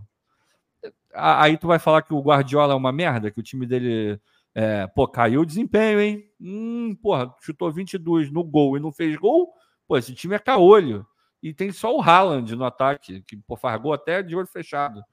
Meu irmão, tem dia que o cara não consegue eh, executar da maneira correta, porra. O Haaland, o Haaland teve hoje mais três boas oportunidades sim, sim. não fez gol. Pois é. Não, fez. Porra, não conseguiu. É, é, difícil, é difícil. Mas a gente tem que, tem que tentar entender né, o, o contexto das coisas. Não pode dissociar o número sozinho, ele não diz ele vai te dar um indicativo, mas mesmo assim você tem que confirmar para ver se aquilo ali é, condiz com, com o que de fato aconteceu, né? Porque às vezes você tem um pico assim que só olhando você fala, pô, mas o que aconteceu aqui? Você tem que ir a fundo e entender o contexto daquele, daquela coisa que está desviando dentro do gráfico. Se você só olhar ali, você não vai ficar sem entender o que, que causou aquilo. É a mesma coisa para futebol, pô. Exatamente a mesma não, coisa. E você vê como é que são as coisas, né?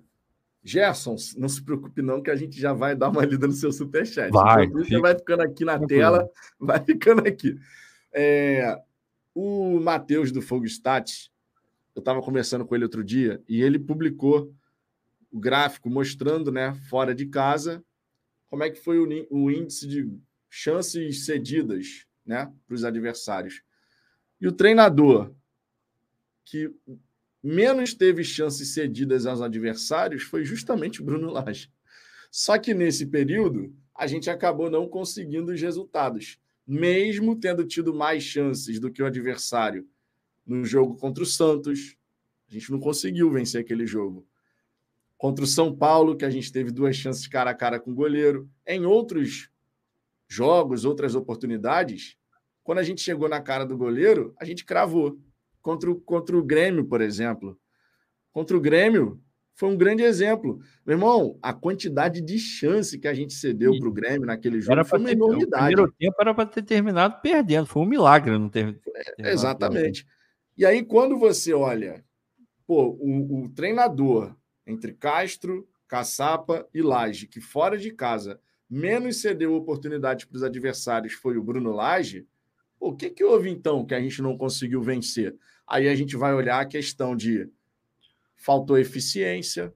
No jogo contra o Cruzeiro e Galo, erramos muito tecnicamente, não estava nem conseguindo trocar passe. Isso. Coincidência ou não, dois gramados horrorosos. Horroroso. É a questão de você se aprofundar numa avaliação para você não ficar só numa análise rasa, onde eu vou olhar o resultado final e vou falar, tá vendo? Esse laje é horrível. Porque aí a gente não, não entra mais a fundo na questão. Eu sei, o torcedor, no fim das contas, ainda mais agora, faltando 15 jogos, o torcedor ele quer saber do resultado.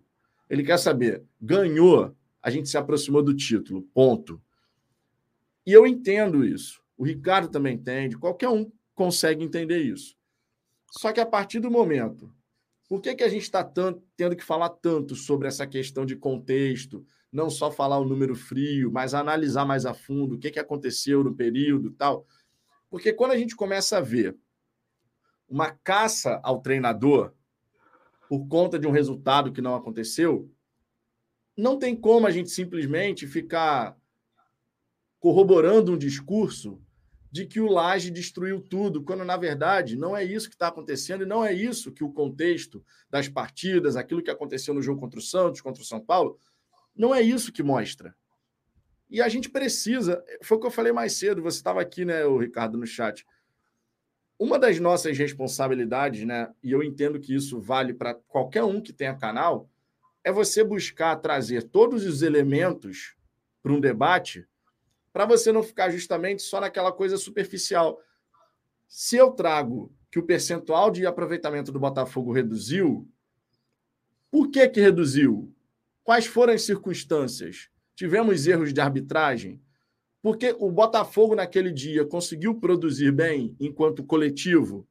Individualmente, a gente teve algum jogador que estava um pouco abaixo. O que, que aconteceu? Para a gente não ficar simplesmente no, no, naquela, naquele discurso padrão de que quando não ganha, a culpa é do treinador, quando ganha, o treinador não tem nada a ver com isso. É, é a gente buscar se aprofundar mais, sabe?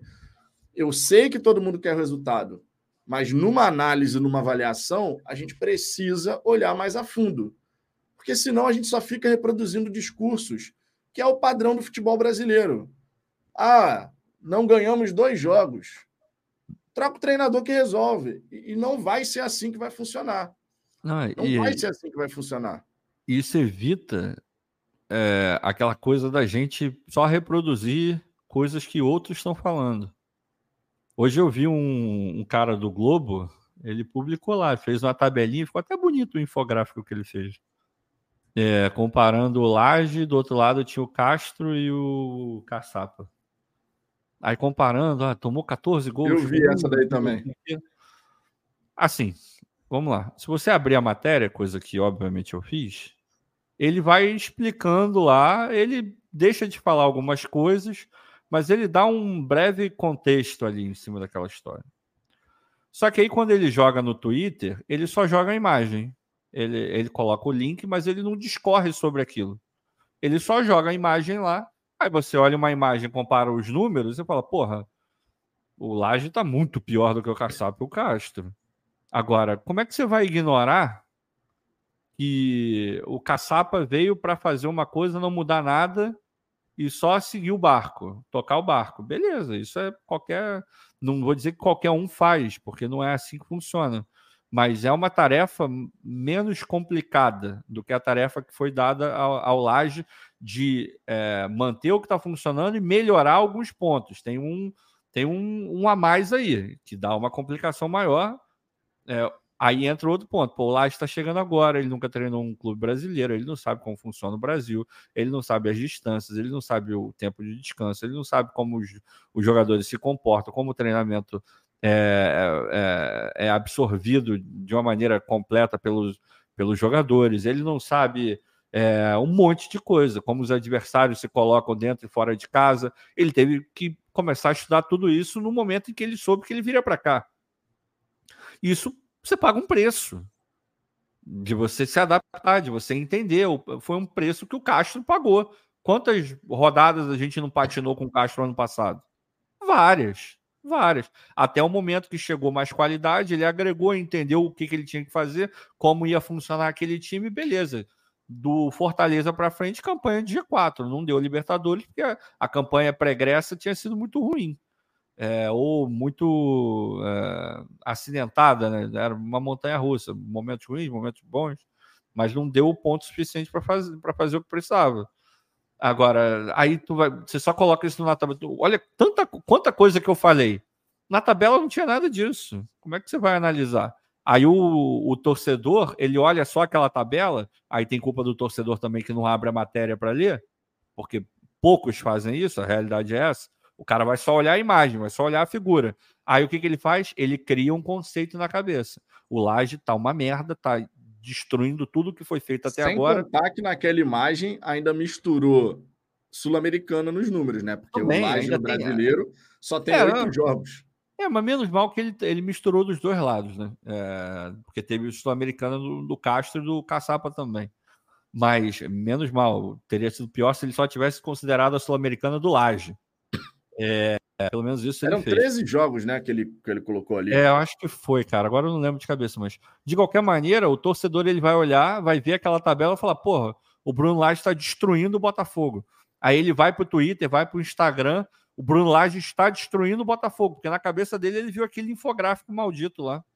E não, mas não foi a fundo, não analisou, não pegou aquilo ali e transformou em, é, em, em análise com substância. Aí, meu irmão, é, o que acontece? Isso vai sendo reproduzido. Um vê, aí compartilha, mas quando você vê. Aí pronto, quando você vê, aquilo um ali virou verdade. Estranho, exato. É uma merda. Virou verdade. Olha o Gerson aí, aí ó. Vamos para o Gerson. Vocês não acham que a queda da equipe pode ter acontecido quando a grande mídia passou a apontar o fogão favorito e nos acomodamos? Inverso do início? Eu acho que não, cara. Eu acho que. Eu também não. Acho que os caras, esses jogadores são experientes, assim, são rodados pra caramba. Nível europeu, vários deles já jogaram Champions League. O Botafogo é o time que, que mais tem jogador que, que é, rodou na Europa, em, em, ligas eh, grandes e tal. Então, é um time muito rodado, muito experiente. E você olha, eu não acho que eles se deixaram levar por nada disso, não. A partir do momento que virou favoritaço para ganhar, a coisa caiu, até porque eu acho que não foi assim é, muita gente já não estava considerando o Botafogo como candidato quando o Botafogo já estava muitos pontos na frente. Então, não acho que tenha sido isso, não. Acho que a oscilação é uma oscilação normal, assim. E, e vamos combinar, vamos ser muito. A gente precisa ser muito honesto com a gente mesmo. Qual clube no mundo passaria pelo que o Botafogo passou e oscilaria é, num período tão à frente do campeonato quanto o Botafogo oscilou, sabe? Ou está oscilando? Porra, o Botafogo já está no, no terceiro técnico no campeonato, sem ter escolhido isso para ele. Pô, como é que você passa é, ileso por, por tantas mudanças no comando?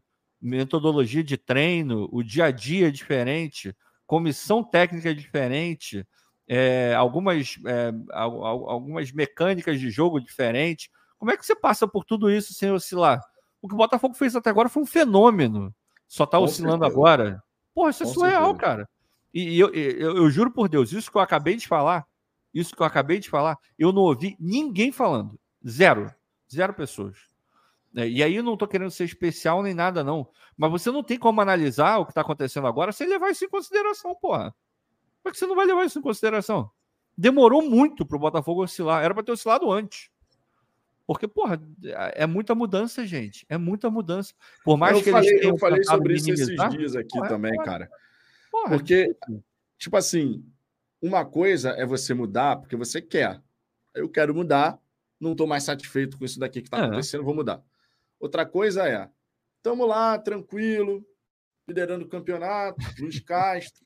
Aí, de repente, ih, o treinador decidiu sair. A proposta, vai sair, vai mudar. Aí o Botafogo foi forçado a mudar. Traz o Caçapa, foi uma grande jogada do Textor, né? Porque todo mundo ficou preocupado. Ai, meu Deus, o Lúcio Flávio vai ficar à frente da equipe tal, não sei o quê. Aí ele vai e traz o Caçapa. Pô, ali deu uma injeção de ânimo que eu concordo com o que o Depp falou na época.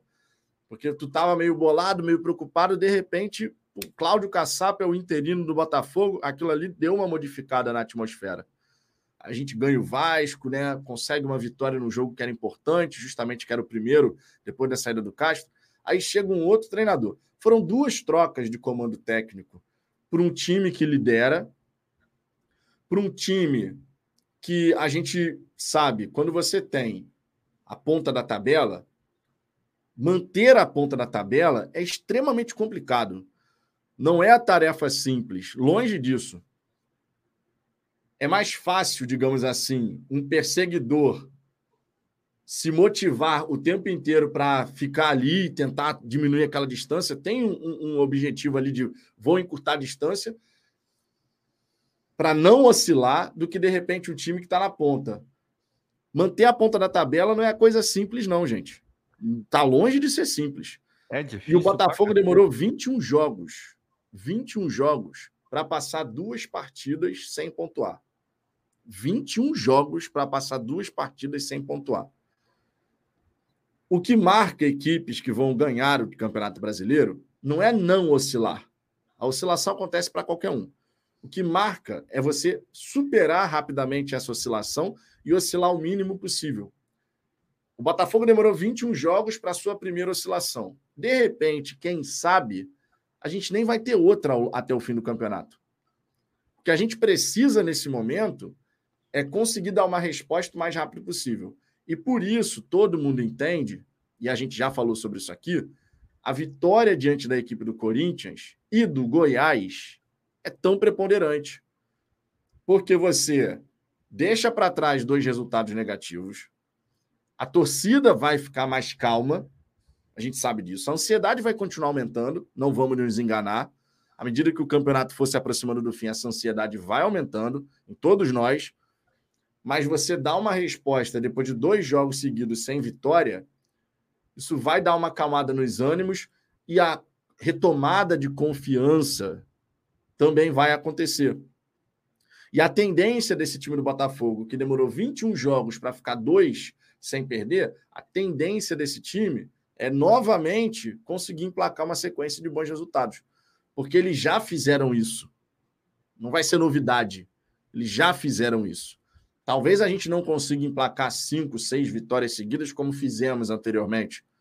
Mas às vezes você pode ter lá três vitórias seguidas, um empate.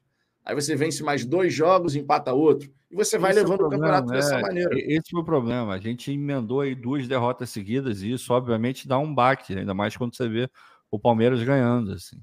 Esse, esse foi o principal problema. Assim. É tudo uma questão de, é, de fluxo de caixa, sabe?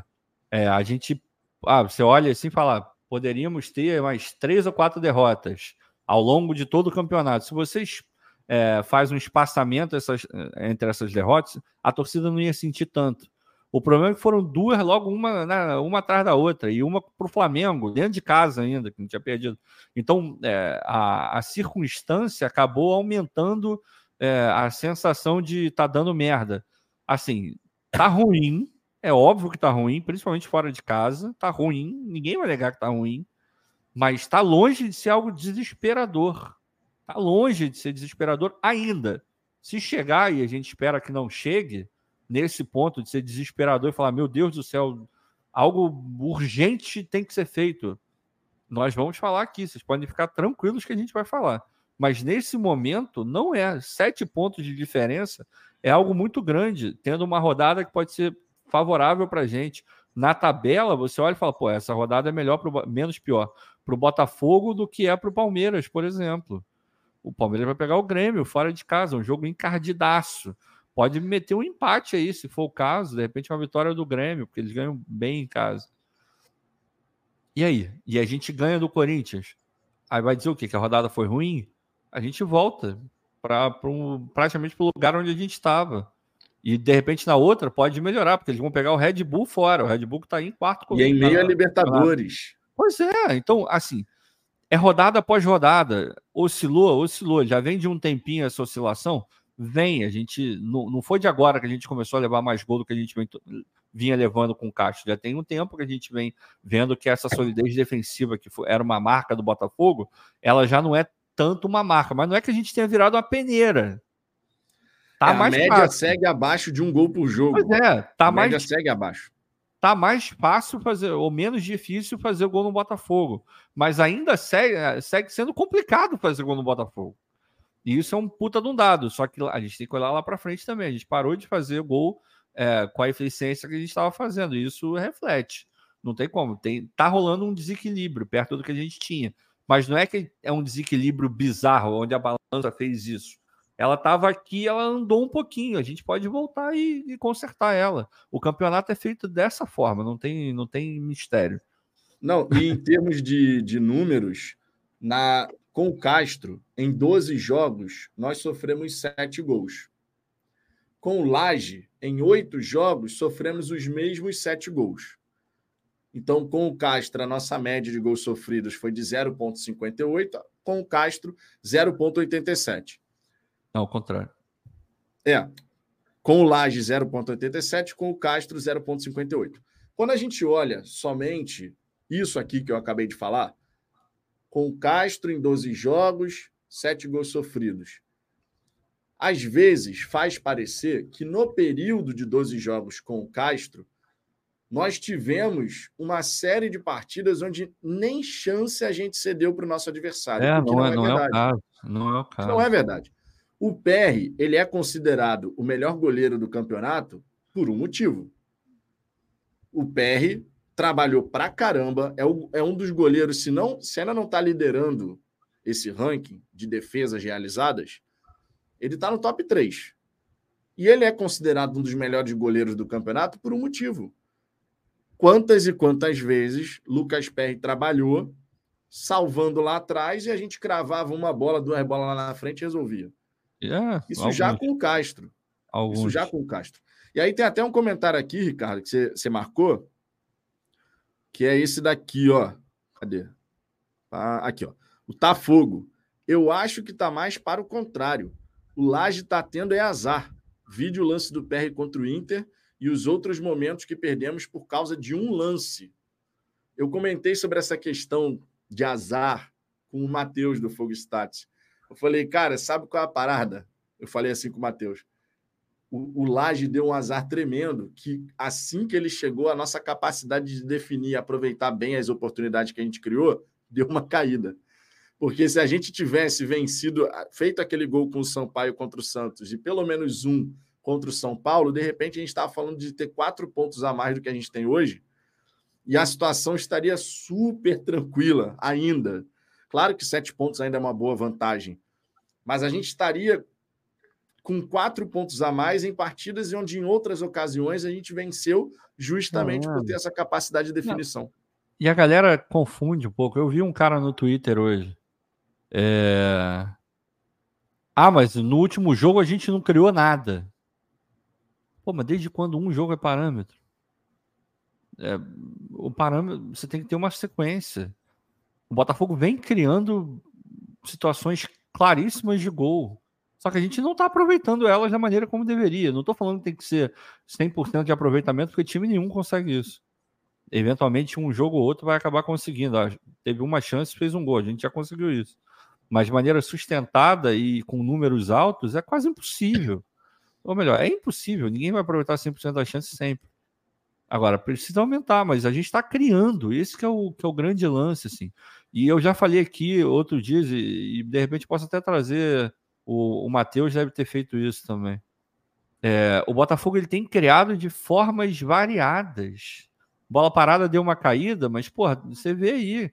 Tem criação por fora, por dentro, é, transição, bola trabalhada. A coisa tá. Ele diversificou a maneira como a gente tem conseguido a, as nossas chances. Só que a gente não está aproveitando. E aí, até mesmo se a zaga tivesse, de fato, deu uma piorada em termos de número, mas se você tivesse compensado isso com ataque, aproveitando é, mais as chances maiores que você tem criado, a gente ia estar, tá, ah, beleza, o, a zaga deu uma piorada, mas em compensação o ataque está melhorando, então o saldo está positivo, irmão. Então vamos embora, vamos para dentro. Mas não é o que está acontecendo, infelizmente passou a levar um pouco mais de gol e tem jogo que a gente não consegue fazer gol. A gente não conseguiu criar nada contra o Atlético, a gente não conseguiu criar nada contra o Cruzeiro. Agora, em todos os outros, a gente criou chance para ganhar o jogo. Isso não sei o que estou dizendo, só se vocês olharem o número, só vocês verem os melhores momentos, vocês vão ver lá, o Botafogo teve chance de ganhar todos os outros jogos, exceto Cruzeiro e, e Atlético, todos os jogos que a gente não ganhou, a gente poderia ter ganho, mas faltou o quê? Eficiência. Não, isso aqui é alguns exemplos. Vamos trazer aqui alguns exemplos. Vou trazer um exemplo da Sul-Americana, Defensa e Justiça em casa. Todo mundo chegou e falou ele tinha que ter colocado o time titular. E eu concordo, eu preferi o titular em casa. Também. Mas naquele jogo, o Botafogo teve seis, seis, seis, seis chances claras para fazer gol no Defensa e Justiça. A gente só fez um. É. Só fizemos um. Nós tivemos seis chances, só fizemos um. Contra o Internacional, nós tivemos pelo menos seis chances, fizemos três. Vencemos por 3 a 1. 50%. Contra o Flamengo, no primeiro tempo, nós tivemos três chances. Fizemos um. Fizemos uma. E a gente tem vários exemplos assim. Vários exemplos. Onde a gente criou, mas não aproveitamos devidamente. Contra o São Paulo, duas chances, não fizemos nenhum. Contra o Santos, tivemos três chances claras, né? Foi justamente quando o Botafogo é, toma os dois gols do Santos, acorda. Fizemos de três, duas chances. Precisávamos de mais uma, porque tomamos dois gols antes. Ah, e, e tem uma que não é coincidência, né, Vitor? Que em uma boa parte desses jogos que você falou aí, a gente não estava com o Tiquinho. Em alguns deles, o, o atacante foi o Eduardo, que não é atacante. E perdeu alguns desses gols que você acabou de falar. Isso tem que entrar na conta. A, gente, a nossa eficiência caiu em momentos em que o nosso principal jogador, o, o artilheiro do time, o cara que, porra, estava sempre botando, é, fazendo gol, esse cara não estava disponível. Então caiu, naturalmente caiu. Aí quando, quando entra o, o centroavante para substituir e entra efetivamente, pelo menos em casa, o, o Costa vai lá e mete dois contra o Bahia, aproveitou as oportunidades que teve, porque é um cara da, da, da grande área, é um cara que sabe fazer o que um centroavante tem que fazer. O Eduardo ele quebra um galho ali já ajudou bastante, mas ele quebra um galho, ele não é daquela posição. Então era natural que o nosso desempenho ofensivo, de finalização e, e assertividade no gol caísse. Não deu, não deu outro. E mesmo assim a gente conseguiu sustentar ali sem o Tiquinho, mas poderia ter sido um milhão de vezes melhor com ele, por razões óbvias. Se a gente não tivesse o Tiquinho ao longo do campeonato é, quase todo, dificilmente a gente estaria onde a gente está agora. Então ele faz muita diferença. E fez aí nesses números de, de aproveitar as jogadas. Mandar um abraço aqui para o Evanilson, né? nem está mais aqui, de repente ele vai escutar no Spotify ou ver amanhã aqui de novo. Saiu por causa do trabalho, o Gerson também. Todo mundo indo dormir razoavelmente cedo, porque amanhã tem trabalho. É, deixa eu ver aqui. O Murilo está falando que superchat aqui do, do Guina. Temos o superchat do Marcelo Guina. Nosso lado direito era forte. Tiquinho ainda não voltou à sua boa forma, concordam? Cara, o Tiquinho não voltou acho que é natural, né? Ficou aí quase um mês fora para recuperar a forma física e, o, e o, o, tempo de bola, tudo isso demora um pouquinho, mas ele jogou o primeiro jogo acho que 50 e poucos minutos, esse outro já jogou quase 70. Então, gradativamente, ele está voltando a, a ter minutagem, a, participar dos jogos, das jogadas, se entender ali dentro daquele contexto que está rolando. Então, acho natural ele não ter voltado ainda. Agora, daqui a dois, três jogos, se ele tiver do jeito que ele tá, que ele, que ele estava no último jogo, aí a gente tem que olhar e falar: opa, peraí, que o, o Tiquinho realmente não conseguiu voltar desde a lesão dele. Mas por hora acho normal. Concorda, Vitor? Concordo e sempre destacando que estava dentro do planejamento, Sim. no retorno do Tiquinho, você utilizar o jogador por uma quantidade X de minutos, né?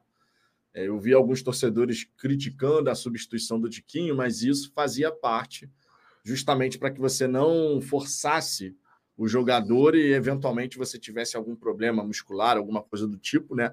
Já que você, quando tem uma lesão, você tem que voltar gradativamente para não ter nenhum tipo de, de problema. E sobre o lado direito, Ricardo, você vê como é que são as coisas no futebol, né?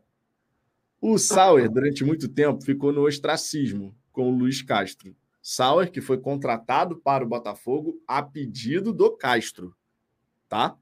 O pedido do Castro. E ele ficou muito tempo no ostracismo, né? Se destacou em jogos de menor importância, mas nos grandes jogos acabava não tendo oportunidade de jogar com o Castro. Vem o Bruno Lage, ele coloca o Sauer mais vezes. O Sauer foi titular quatro vezes com o, o Lage em sete jogos.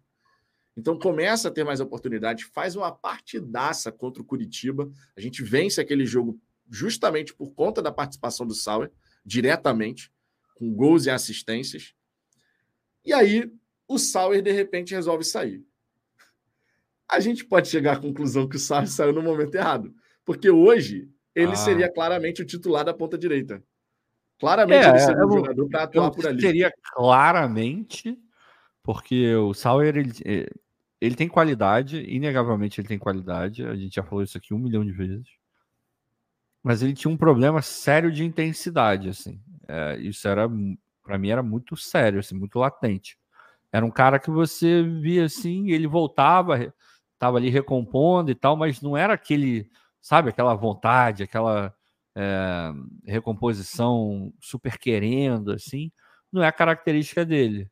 Mas, de fato, ele vinha é, performando melhor e entregando resultados objetivos, gols e assistências. Agora, eu não sei se ele seria titular absoluto. Acho que dentro do Botafogo, em alguns momentos, ele mostrou que ele poderia ser titular absoluto, até mesmo com Castro, mas ele nunca bancou isso, assim, sabe? Eu acho que nem, o, nem ele, nem o Castro teve essa segurança de botar ele como titular absoluto, como o Júnior Santos já foi um dia. E também acho que o Laje não teve, pouco tempo, mas acho que não teve a segurança total de botar ele com. Ah, agora o Sauer é o meu titular absoluto, como o, o Vitor Sá parece ser o da esquerda por hora. É, o Luiz está quase sempre como, como opção de segundo tempo, né? Embora estivesse jogando bem também, é, assim como, como o Vitor Sá estava.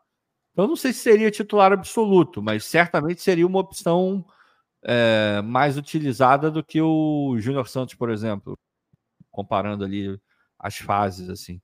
É, eu, eu não chego a super lamentar a saída do Sauer, mas Porra, se ele pudesse ter ficado, ajudaria, eu acho. Acho que é isso. Marcelo, tamo junto. Obrigado pela moral, cara. É, deixa eu ver aqui. Temos bastante mensagens, muitas mensagens. O Ilan Heller falando: Eu sou um cara otimista, mas a situação presente é tensa demais. Vamos ver se saímos dessa logo. Cara, eu confio muito nesse elenco. Assim, eles já comprovaram, já mostraram é, para todos nós que a gente pode confiar neles. assim. A atitude que a gente viu no último jogo foi muito ruim. Eu fiquei decepcionado. assim. Agora, cada jogo é um jogo. De repente, próximo jogo, os caras já vão ter entendido qual é a mentalidade correta para entrar. E não é uma coisa que nunca tenha sido feita, ou nunca tenha sido feito a gente precisa resgatar coisas que nós mesmos já fizemos no passado. Essa intensidade, ela tá, tá com o Botafogo. O Botafogo é um time muito intenso. É um time que vende caro tudo para o adversário, ou pelo menos vendia. A gente precisa olhar para dentro, assim, a gente precisa se reencontrar com a gente mesmo.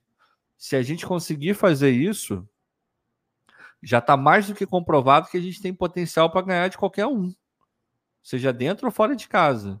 A gente está falando do time que foi no Allianz e ganhou do Palmeiras.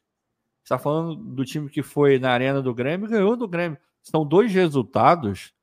É, eu não sei quando foi a última vez que um time conseguiu esses dois resultados no mesmo campeonato. Ganhar fora de Palmeiras e Grêmio, que nos últimos anos têm sido dois dos melhores mandantes do Campeonato Brasileiro. Ou, e me arrisco até a dizer, não só do Campeonato Brasileiro, mas de todas as competições que eles, que eles têm jogado. O Grêmio caiu para a Série B e tal, não sei o que, então tem um hiato ali, mas o Grêmio historicamente é muito forte jogando em Porto Alegre. E o Botafogo foi lá e deu dois tapas na cara dos dois e ganhou o jogo com autoridade. Do Grêmio, com um pouco de, de sorte, devemos considerar, mas a partir do momento que o Botafogo faz o primeiro gol, não tem mais Grêmio no, no jogo. O Botafogo manda no jogo e ainda faz o segundo, com autoridade, novamente. Então, assim, a gente tem que tem que acreditar que esses caras vão conseguir dar a volta por cima. Porque eles já fizeram. É a mesma lógica que eu aplicava para o Castro. Porra, o Castro já fez esse mesmo time jogar bola. Por que, que ele não pode fazer de novo? Saber como tem que fazer, ele sabe. De repente, uma circunstância momentânea está fazendo com que eles não consigam jogar da maneira que, que eles podem. Mas e se consertar isso? E se arrumar um jeito de, de fixar aquilo que não está tão, tão fixado no momento? De repente a gente volta para aquele estágio legal, até melhora. E foi exatamente o que aconteceu. Isso é garantido que vai acontecer agora? Não. Quando a gente fala isso, a gente está se baseando muito mais numa, é, numa crença por algo que já foi feito do que uma crença por conta do que está sendo feito nesse momento. E isso tem um peso, é óbvio, nem todo mundo vai considerar é, esse fator que eu acabei de falar. Agora, dentro de mim, eu tenho uma, uma esperança muito grande de que esses caras vão botar a cabeça no lugar e de que eles vão voltar a jogar o que eles podem jogar fora de casa. Eles vão voltar a ser a, a, o time cirúrgico que eles eram, os jogadores vão botar a cabeça no lugar e o pé no lugar para escolher a melhor situação, para finalizar da melhor forma. Tiquinho voltando, porra, Diego Costa é, ali entrando mais no time, sendo útil.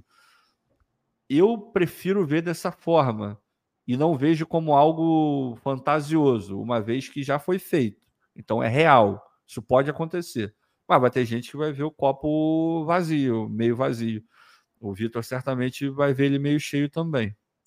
Ou não me equivoquei, né? Estou falando por você. Não, não, não, se equivocou não. Meu pai, amb, o ambicalvo de novo, voltou. Não, e a, a, a Luna, a Luna tem que dormir, né, filha? Por pelo amor de Deus. Tá, Essa tá. hora não é hora pra você estar tá aqui acompanhando live, né? Não, é. Tem que, tem que controlar melhor o sono da, da Luna, cara. Tá, tá muito largado. Pô, tá, tá demais aqui, tá demais. Ah, o Ronaldão tá falando que, que amanhã ele não vai participar da live na hora do almoço, porque ele tem cardiologista. Estou precisando muito, senão vou ter o quarto. Que isso? Quarto infarto? O quarto infarto, meu irmão. Cuida, cuida desse coração, Ronaldo. Pelo que amor isso, de Deus. Ronaldo, pelo amor de Deus. Não, é. Pelo amor de Deus. Nós temos na turma do Fala Fogão uma galera aí que testa os limites do coração, mano. Opa! Nós opa. temos uma galera aí. Opa. Nós temos uma galera aí. É... Temos aqui o temos aqui um comentário.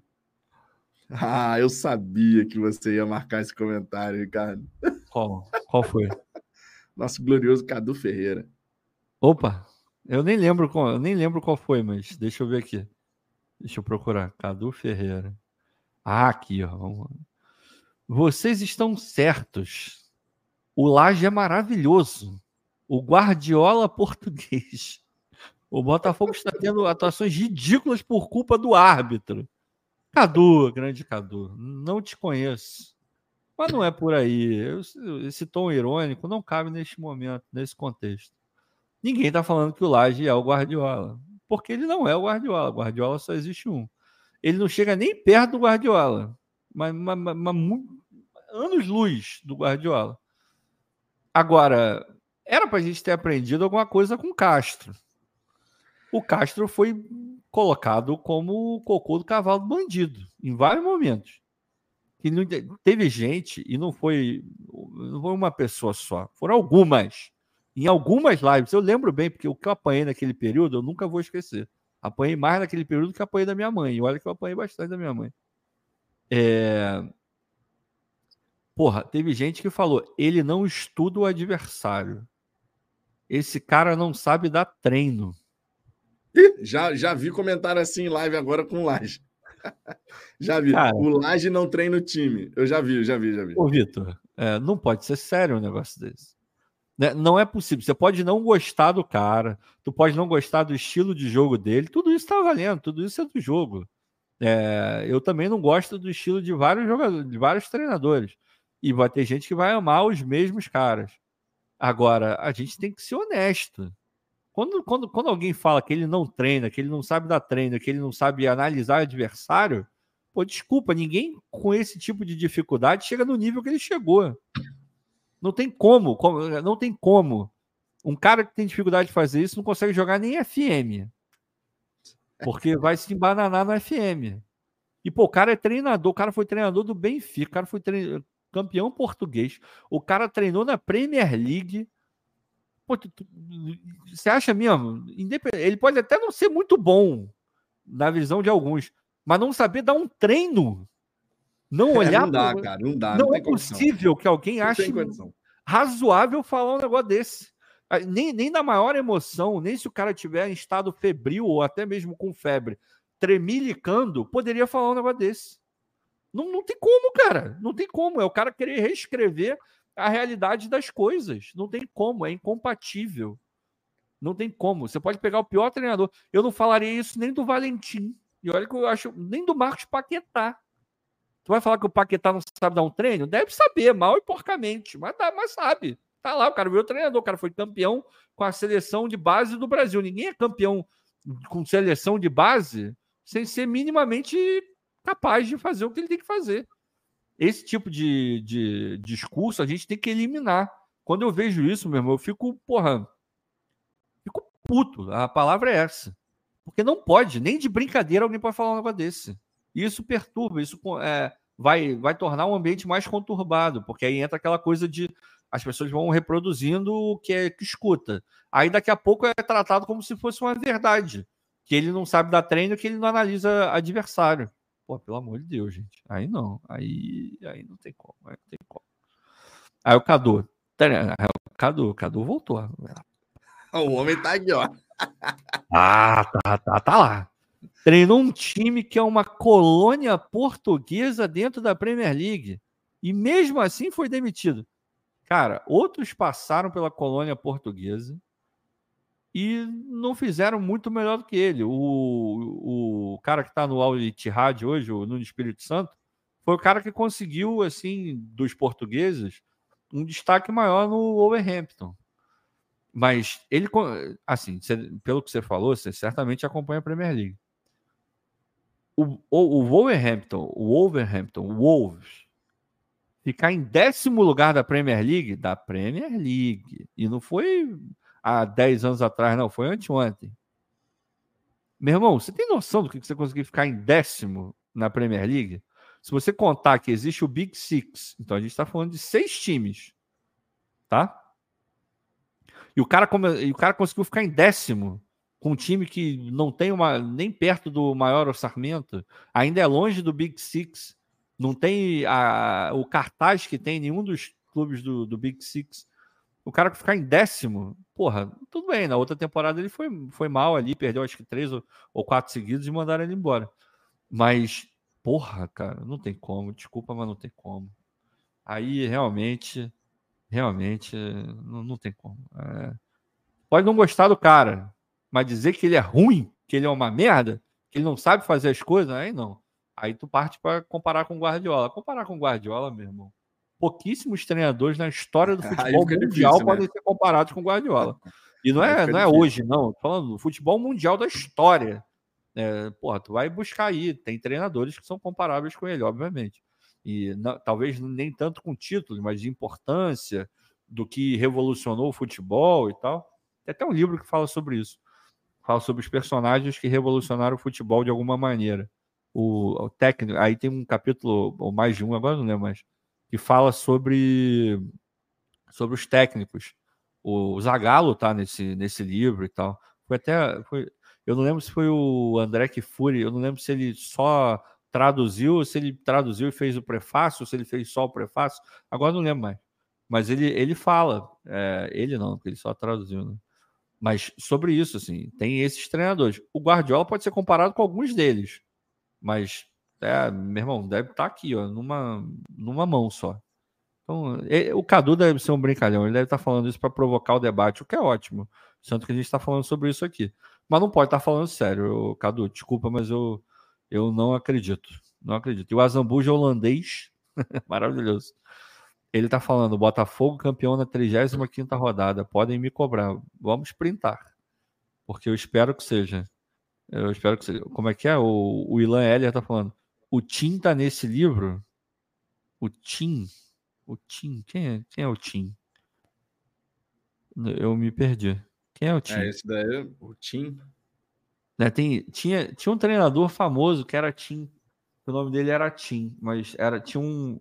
Tinha um, ele não era conhecido só como Tim, não. Tinha mais um Tim. Ou de repente é uma pegadinha, a gente acabou de cair, ele vai falar pegadinha do malandro depois. Mas, é... putz, eu esqueci o nome dele.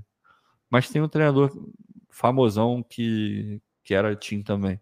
O PVC já falou dele um milhão de vezes. Eu lembro do PVC falando dele direto. É, mas enfim, eu não sei. O que eu lembro era o Zagallo, que estava conta daquela de tudo que ele, que ele fez, né? Seleção de 70 e tal. O Zagallo era foda. Mas você vai falar do Cruyff, você vai falar do é, porra, do Hugh Mitchell, você vai falar do, é, do Guardiola, tem o Klopp. Em algum momento você vai, eventualmente vai falar do Mourinho. Eu, eu adoro o Mourinho. Eu não gosto do futebol que ele pratica. Mas como personagem, para mim, o Mourinho é disparado o melhor de todos. Não tem ninguém no nível do Mourinho. O cara, porra, o Mourinho é foda. Assistam o negócio na Amazon sobre o, o Tottenham. É, a temporada, agora já nem lembro mais qual é a temporada. Mas você vê o, o Mourinho conversando com os jogadores. Tá bom, tá bom, tá bom. O problema é que vocês são muito bonzinhos, mas tudo bem, tudo bem. Vocês querem entrar em campo e não vão dar porrada em ninguém? Tá tudo certo. Fazer o quê? E dá, come os jogadores do esporro. É maravilhoso. É, o Amo Botafogo, Ronaldão. Vocês são garotos e não viram o Tim. Porra, agora, agora eu vou ter que. Deixa eu ver. Não tem que pesquisar. Eu lembro. Tem, é, tem, o PVC já falou dele em vários momentos. Eu já vi. É, tinha alguma coisa. Tim Treinadores Brasil. Espera aí. O Elba de Pádua Lima, mais conhecido como Tim. Eu sabia que era o nome completo, porque o PVC, sempre que fala dele, fala o nome todo. É esse aí. Foi, nasceu em fevereiro de 16 e faleceu em 84. Então não está nem tão longe assim mesmo. É isso aí. É, realmente eu não acompanhei o trabalho do Tim, não, porque eu não era nem nascido. É, o Vitor, o Vitor talvez tenha acompanhado. O Vitor é mais antigo. É um né? palhaço, meu irmão. É um palhaço mesmo, pelo amor de Deus. Não, aí, o Ilan, você tá me tirando pra merda. Eu sabia quem era. Eu não sabia o nome, o nome completo, o nome todo, pelo amor de Deus. Tanto que eu falei que o PVC já falou sobre ele várias vezes. Na época que eu era fanzaço do PVC, é engraçado, isso até é uma discussão boa. Porque teve alguém que falou que. Eu lembrei disso porque. Quem foi que botou? Foi o Ronaldo. Pasmem. Até o Mauro César Pereira, e olha, para o Mauro César falar alguma coisa que preste sobre o Botafogo é difícil, hein? Disse que é normal oscilar. Que até o Bayern de Munique oscila. E que ele não entende esse desespero de alguns torcedores do Botafogo. E o Ronaldão ainda, porra, dá uma grifada aqui. O Mauro César Pereira, hein? O que é, é um milagre. Isso acontecia com algumas uma certa frequência quando ele era da ESPN, porque ali ele tinha né, que minimamente manter as aparências. Mas depois que foi para o Independente, irmão, já era. Aí liberou geral e só fala merda do Botafogo. Mas ele meteu essa. Se o Mauro César meteu, meu irmão, uh, porra, vocês têm que ficar uh, ligados, assim, porque é algo extraordinário. Tem gente que está se emocionando muito, Vitor. Tem gente que está ah, muito emocionada. Muita mas coisa. muita coisa.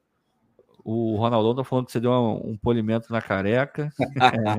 Meu irmão, é porque nesses dias de, de calor, a pele é, é a pele fica mais oleosa, né? Tá calor Aí, mesmo? Malandro. Cara, porque pelo que eu, pelo que eu dia, vi, ia virar todo mundo o ET do México. Não, dura, durante o dia fica bem quente. Agora à noite, aqui em casa, pelo menos, deu uma refrescada mas no sol, debaixo de sol, tava complicado hoje. É debaixo mesmo? do sol tava complicado. É porque do jeito que falaram, eu achei que, meu irmão, ia. Porra, o Brasil ia acabar. Aí, teve uma pergunta bacana aqui. Deixa eu trazer aqui. Vamos chamar a pergunta. Tiago, ó. Tiago Lincoln. Vitão e Azamba. Oba. Posso fazer uma pergunta? Pode. Trabalhar com o Botafogo, falar de Botafogo todo dia, isso meio que deixa vocês mais tranquilos do que nós, que só consumimos o conteúdo? Não. Tiago, eu e o Ricardo, a gente sempre teve esse jeito na hora de tratar sobre o Botafogo. A gente conversava é. sobre o Botafogo desde a época de, pô, sei lá, escola. Sabe? Falava de Botafogo, conversava muito sobre. Então, isso é muito mais de jeito de cada um do que outra coisa, né? Tem torcedor que ele é mais ansioso, tem torcedor que ele é mais tranquilo. Cada um tem o seu perfil, né, em relação a isso. Então, o fato de, de falar muito sobre Botafogo e estar tá direto falando sobre Botafogo, é... você vai ver vários canais que seguem linhas diferentes, né? Então, uma coisa não está relacionada diretamente à outra. O fato da gente falar deixa a gente mais tranquilo. Você só é, esse esse lance de você pegar vários canais diferentes e você ir vendo a linha que cada canal segue e tal, você vai ver que tem uns que são mais emocionados, outros vão ser mais tranquilos, e é normal isso. Então não tem muita, pelo menos do meu ponto de vista, não tem muita relação não. É, eu também acho que não, assim. É, eu tava até, eu falei isso numa outra live, assim, eu nunca vivi tanto o Botafogo nem quando a gente estava na Série B, cara. E olha que já rolavam as lives, já rolava tudo, assim.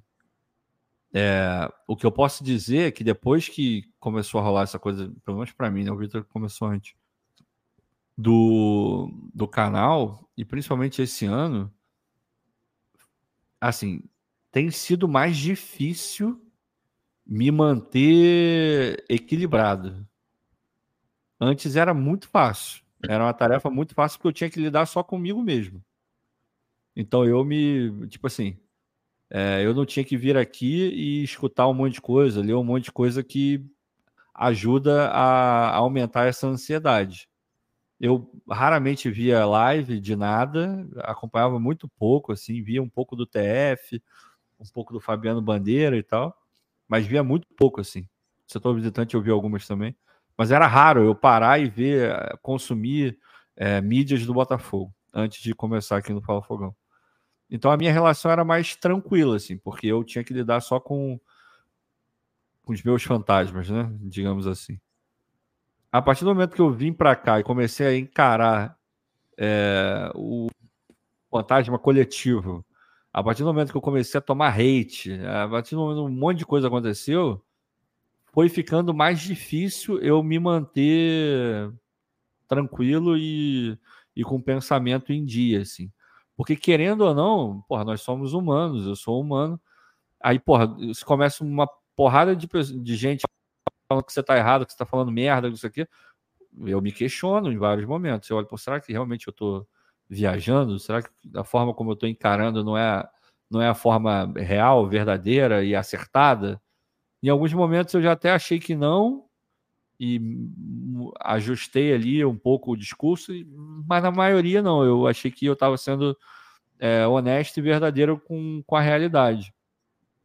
Mas ah, eu sempre fui assim tranquilo e calmo para analisar esse tipo de questão assim, justamente pelo que o Vitor falou. O nosso olhar é, com relação ao Botafogo sempre foi o olhar de quem queria viver o que a gente está vivendo hoje é, obviamente dentro do campo, né? Ali prestes a ganhar o campeonato e fazendo tudo para ganhar, e certamente vamos continuar assim.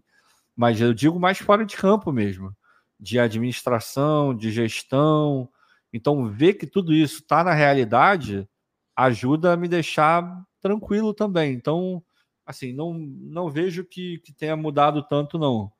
Mas é, dizer que não ficou um pouco mais complicado eu estaria mentindo. Ficou um pouco mais complicado me manter tranquilão assim mesmo. Mas ainda assim não é algo que, que me mortifica, que eu tenho que fazer um esforço gigantesco, porque isso já está em mim, assim, já estava no Vitor também. E o, o Ronaldo Azamba, pela terceira vez, desculpa, cara, eu não vi antes. Vou perguntar: deu um beijo no Gabriel Pires ontem?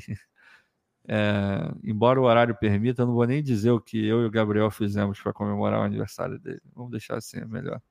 O, o, o, digamos que o Braz ficaria orgulhoso, né? Deixa eu ver aqui. O Antônio, o Antônio vai, me, vai, vai dormir. Gente, ótima live, mas boa noite. Tem que disponibilizar um Pix para quem não consegue mandar super chat. Mas já tem o Pix, já existe.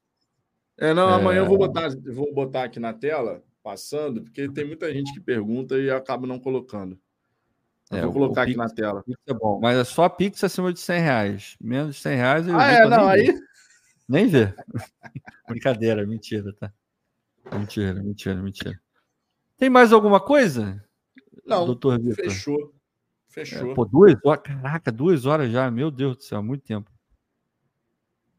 Não tem, não. O Ronaldo falou. Então, porra, o Ronaldo decretou o fim da live. Tamo junto. Fechou. É igual o, como é que é o Rodrigo Góes, é, Vitor e Ricardo out. Já viu o, o Fake Nery? Porra, tô viciado no, nos vídeos do Fake Nery, cara. Porra, isso é ele, ele viajando com a mulher dele, o grande amor. O cara, na moral, que maluco engraçado. O cara tá ganhando dinheiro numa forma, só fazendo vídeo dizendo se alguém toma anabolizante ou não, cara. Na moral, e o carisma que ele tem, eu virei fã dele pra caramba. Você tem que ver algum vídeo dele, Vitor. Fake Nery é foda. Me manda, me manda, me manda no WhatsApp, me manda no WhatsApp. Gente boa demais, gente boa demais. O Norton, grande Norton, o cara mais positivo que a gente vê aqui na, no chat. É, por falar em Gabriel Pires, será que o Tietchan volta para o banco? Não, volta para a ponta direita ou vai para o banco? Pô, irmão, para a ponta direita acho difícil ele voltar, senão vão rebocar o, o, o rapaz lá na, na base da, da, pancada do banco. Mas é, eu sempre falei aqui: o meio-campo na cabeça dele, que vai encaixar melhor, vai ser Marlon, Gabriel e Eduardo. Eu falei isso aqui desde o princípio.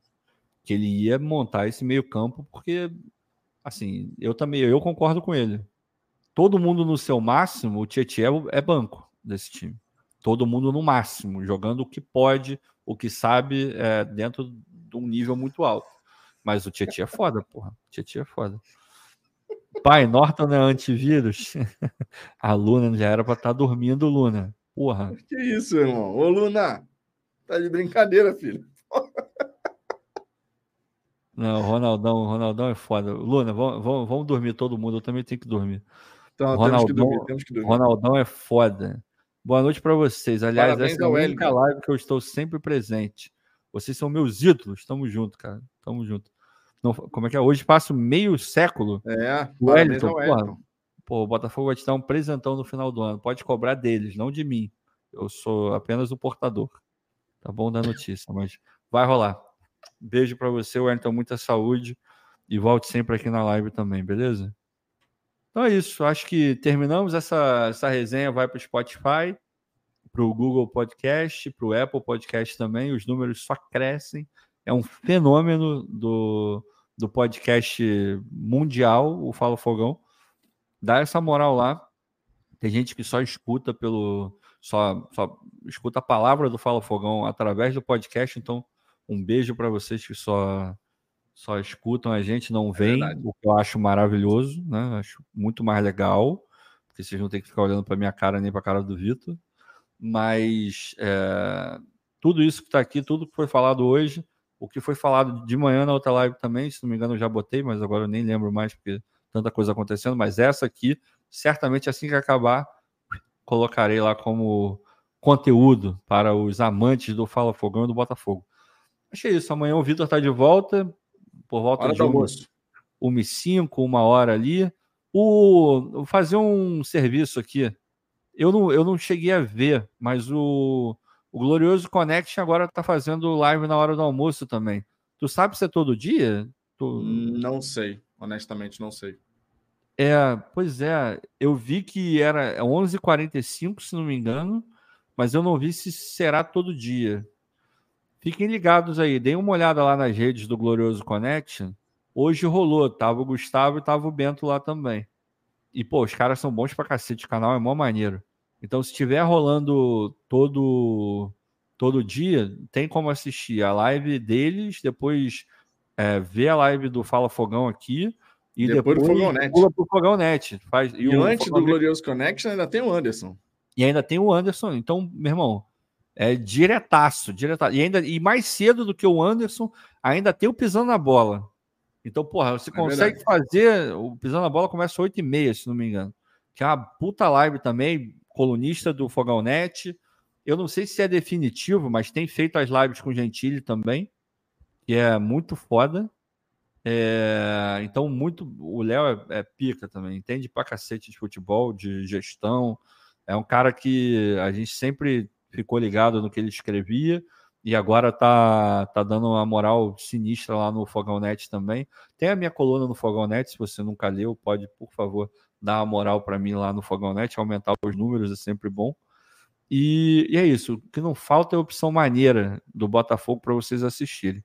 Então, pisando na bola, Anderson, é, Glorioso Connect, Fala Fogão, depois você cai no, no Fogão Net, aí depois tem Almanac, é, o Almanac é o próximo, né?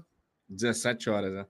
Pois é, aí depois do Almanac aí tem Anderson de novo, normalmente, aí às vezes tem o Fala Fogão, aí tem o setor visitante que a gente nunca sabe o horário que vai entrar, mas também tá fazendo live direto, e a live lá é foda, a gente sabe também. E o Fabiano voltou a fazer live, eu vi que ele estava fazendo um pouco antes da nossa também. É... Porra, cara, tem live pra cacete, de um monte de gente foda. Que horas é do, do Gigante Glorioso, sabe? Então, tá meio aleatório. Eles estão eles estão fazendo live pós-jogo na base de 30, 40 minutos. Uhum. Né, um pouco mais curta, mas assim, não, não tenho visto tantas lives do, do GG, não. É, pois é, mas enfim, tem as lives dele lá também que são muito boas. O Brown acho que quase não faz mais live. É, essas são as que a gente normalmente assiste. Pelo menos eu são, são essas que eu normalmente assisto. Eu posso ter esquecido de alguém? Tem o Gilmar também. O Gilmar estava fazendo live antes da gente. O Gilmar é Gilmar bom também. sempre faz a, é, a noite depois do Anderson. Pois é, o Gilmar também é uma, uma maneira para ver. Olha o Tim aí, botaram até a foto dele. Será que é ele mesmo? Que tá parecendo inteligência artificial. Mas bonita a foto, de qualquer maneira. Treinador Tim, teremos. Esse, esse entende do riscado, segundo o nosso glorioso. É... Ah, Rádio Botafogo tem também. Grande Rádio Botafogo. O Rafael tá falando que o Brown voltou a fazer live. Também, Brown também é um cara para ficar de olho, cresceu pra cacete. É... E já vem fazendo live do Botafogo há, há anos, né? É, enfim, tem opção que não falta, tá? Mas dá uma moral pra gente aqui, porque a gente, a gente é feio, é chato, mas no final a gente acaba sendo legal. E o Gabriel tá falando que nós somos os melhores junto com o setor visitante.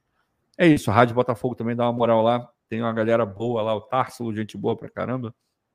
Falcão também, gente boa. Tem, porra, tem o Cello, eu adoro o Cello. É... Mas quem? Rádio Botafogo, vamos lá.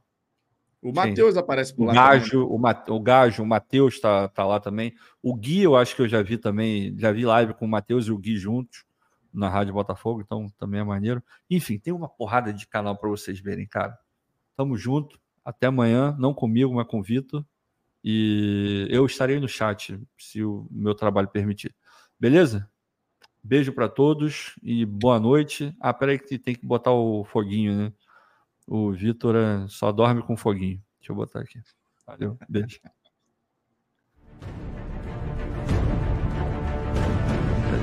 Vai, vai. Parece foguinho.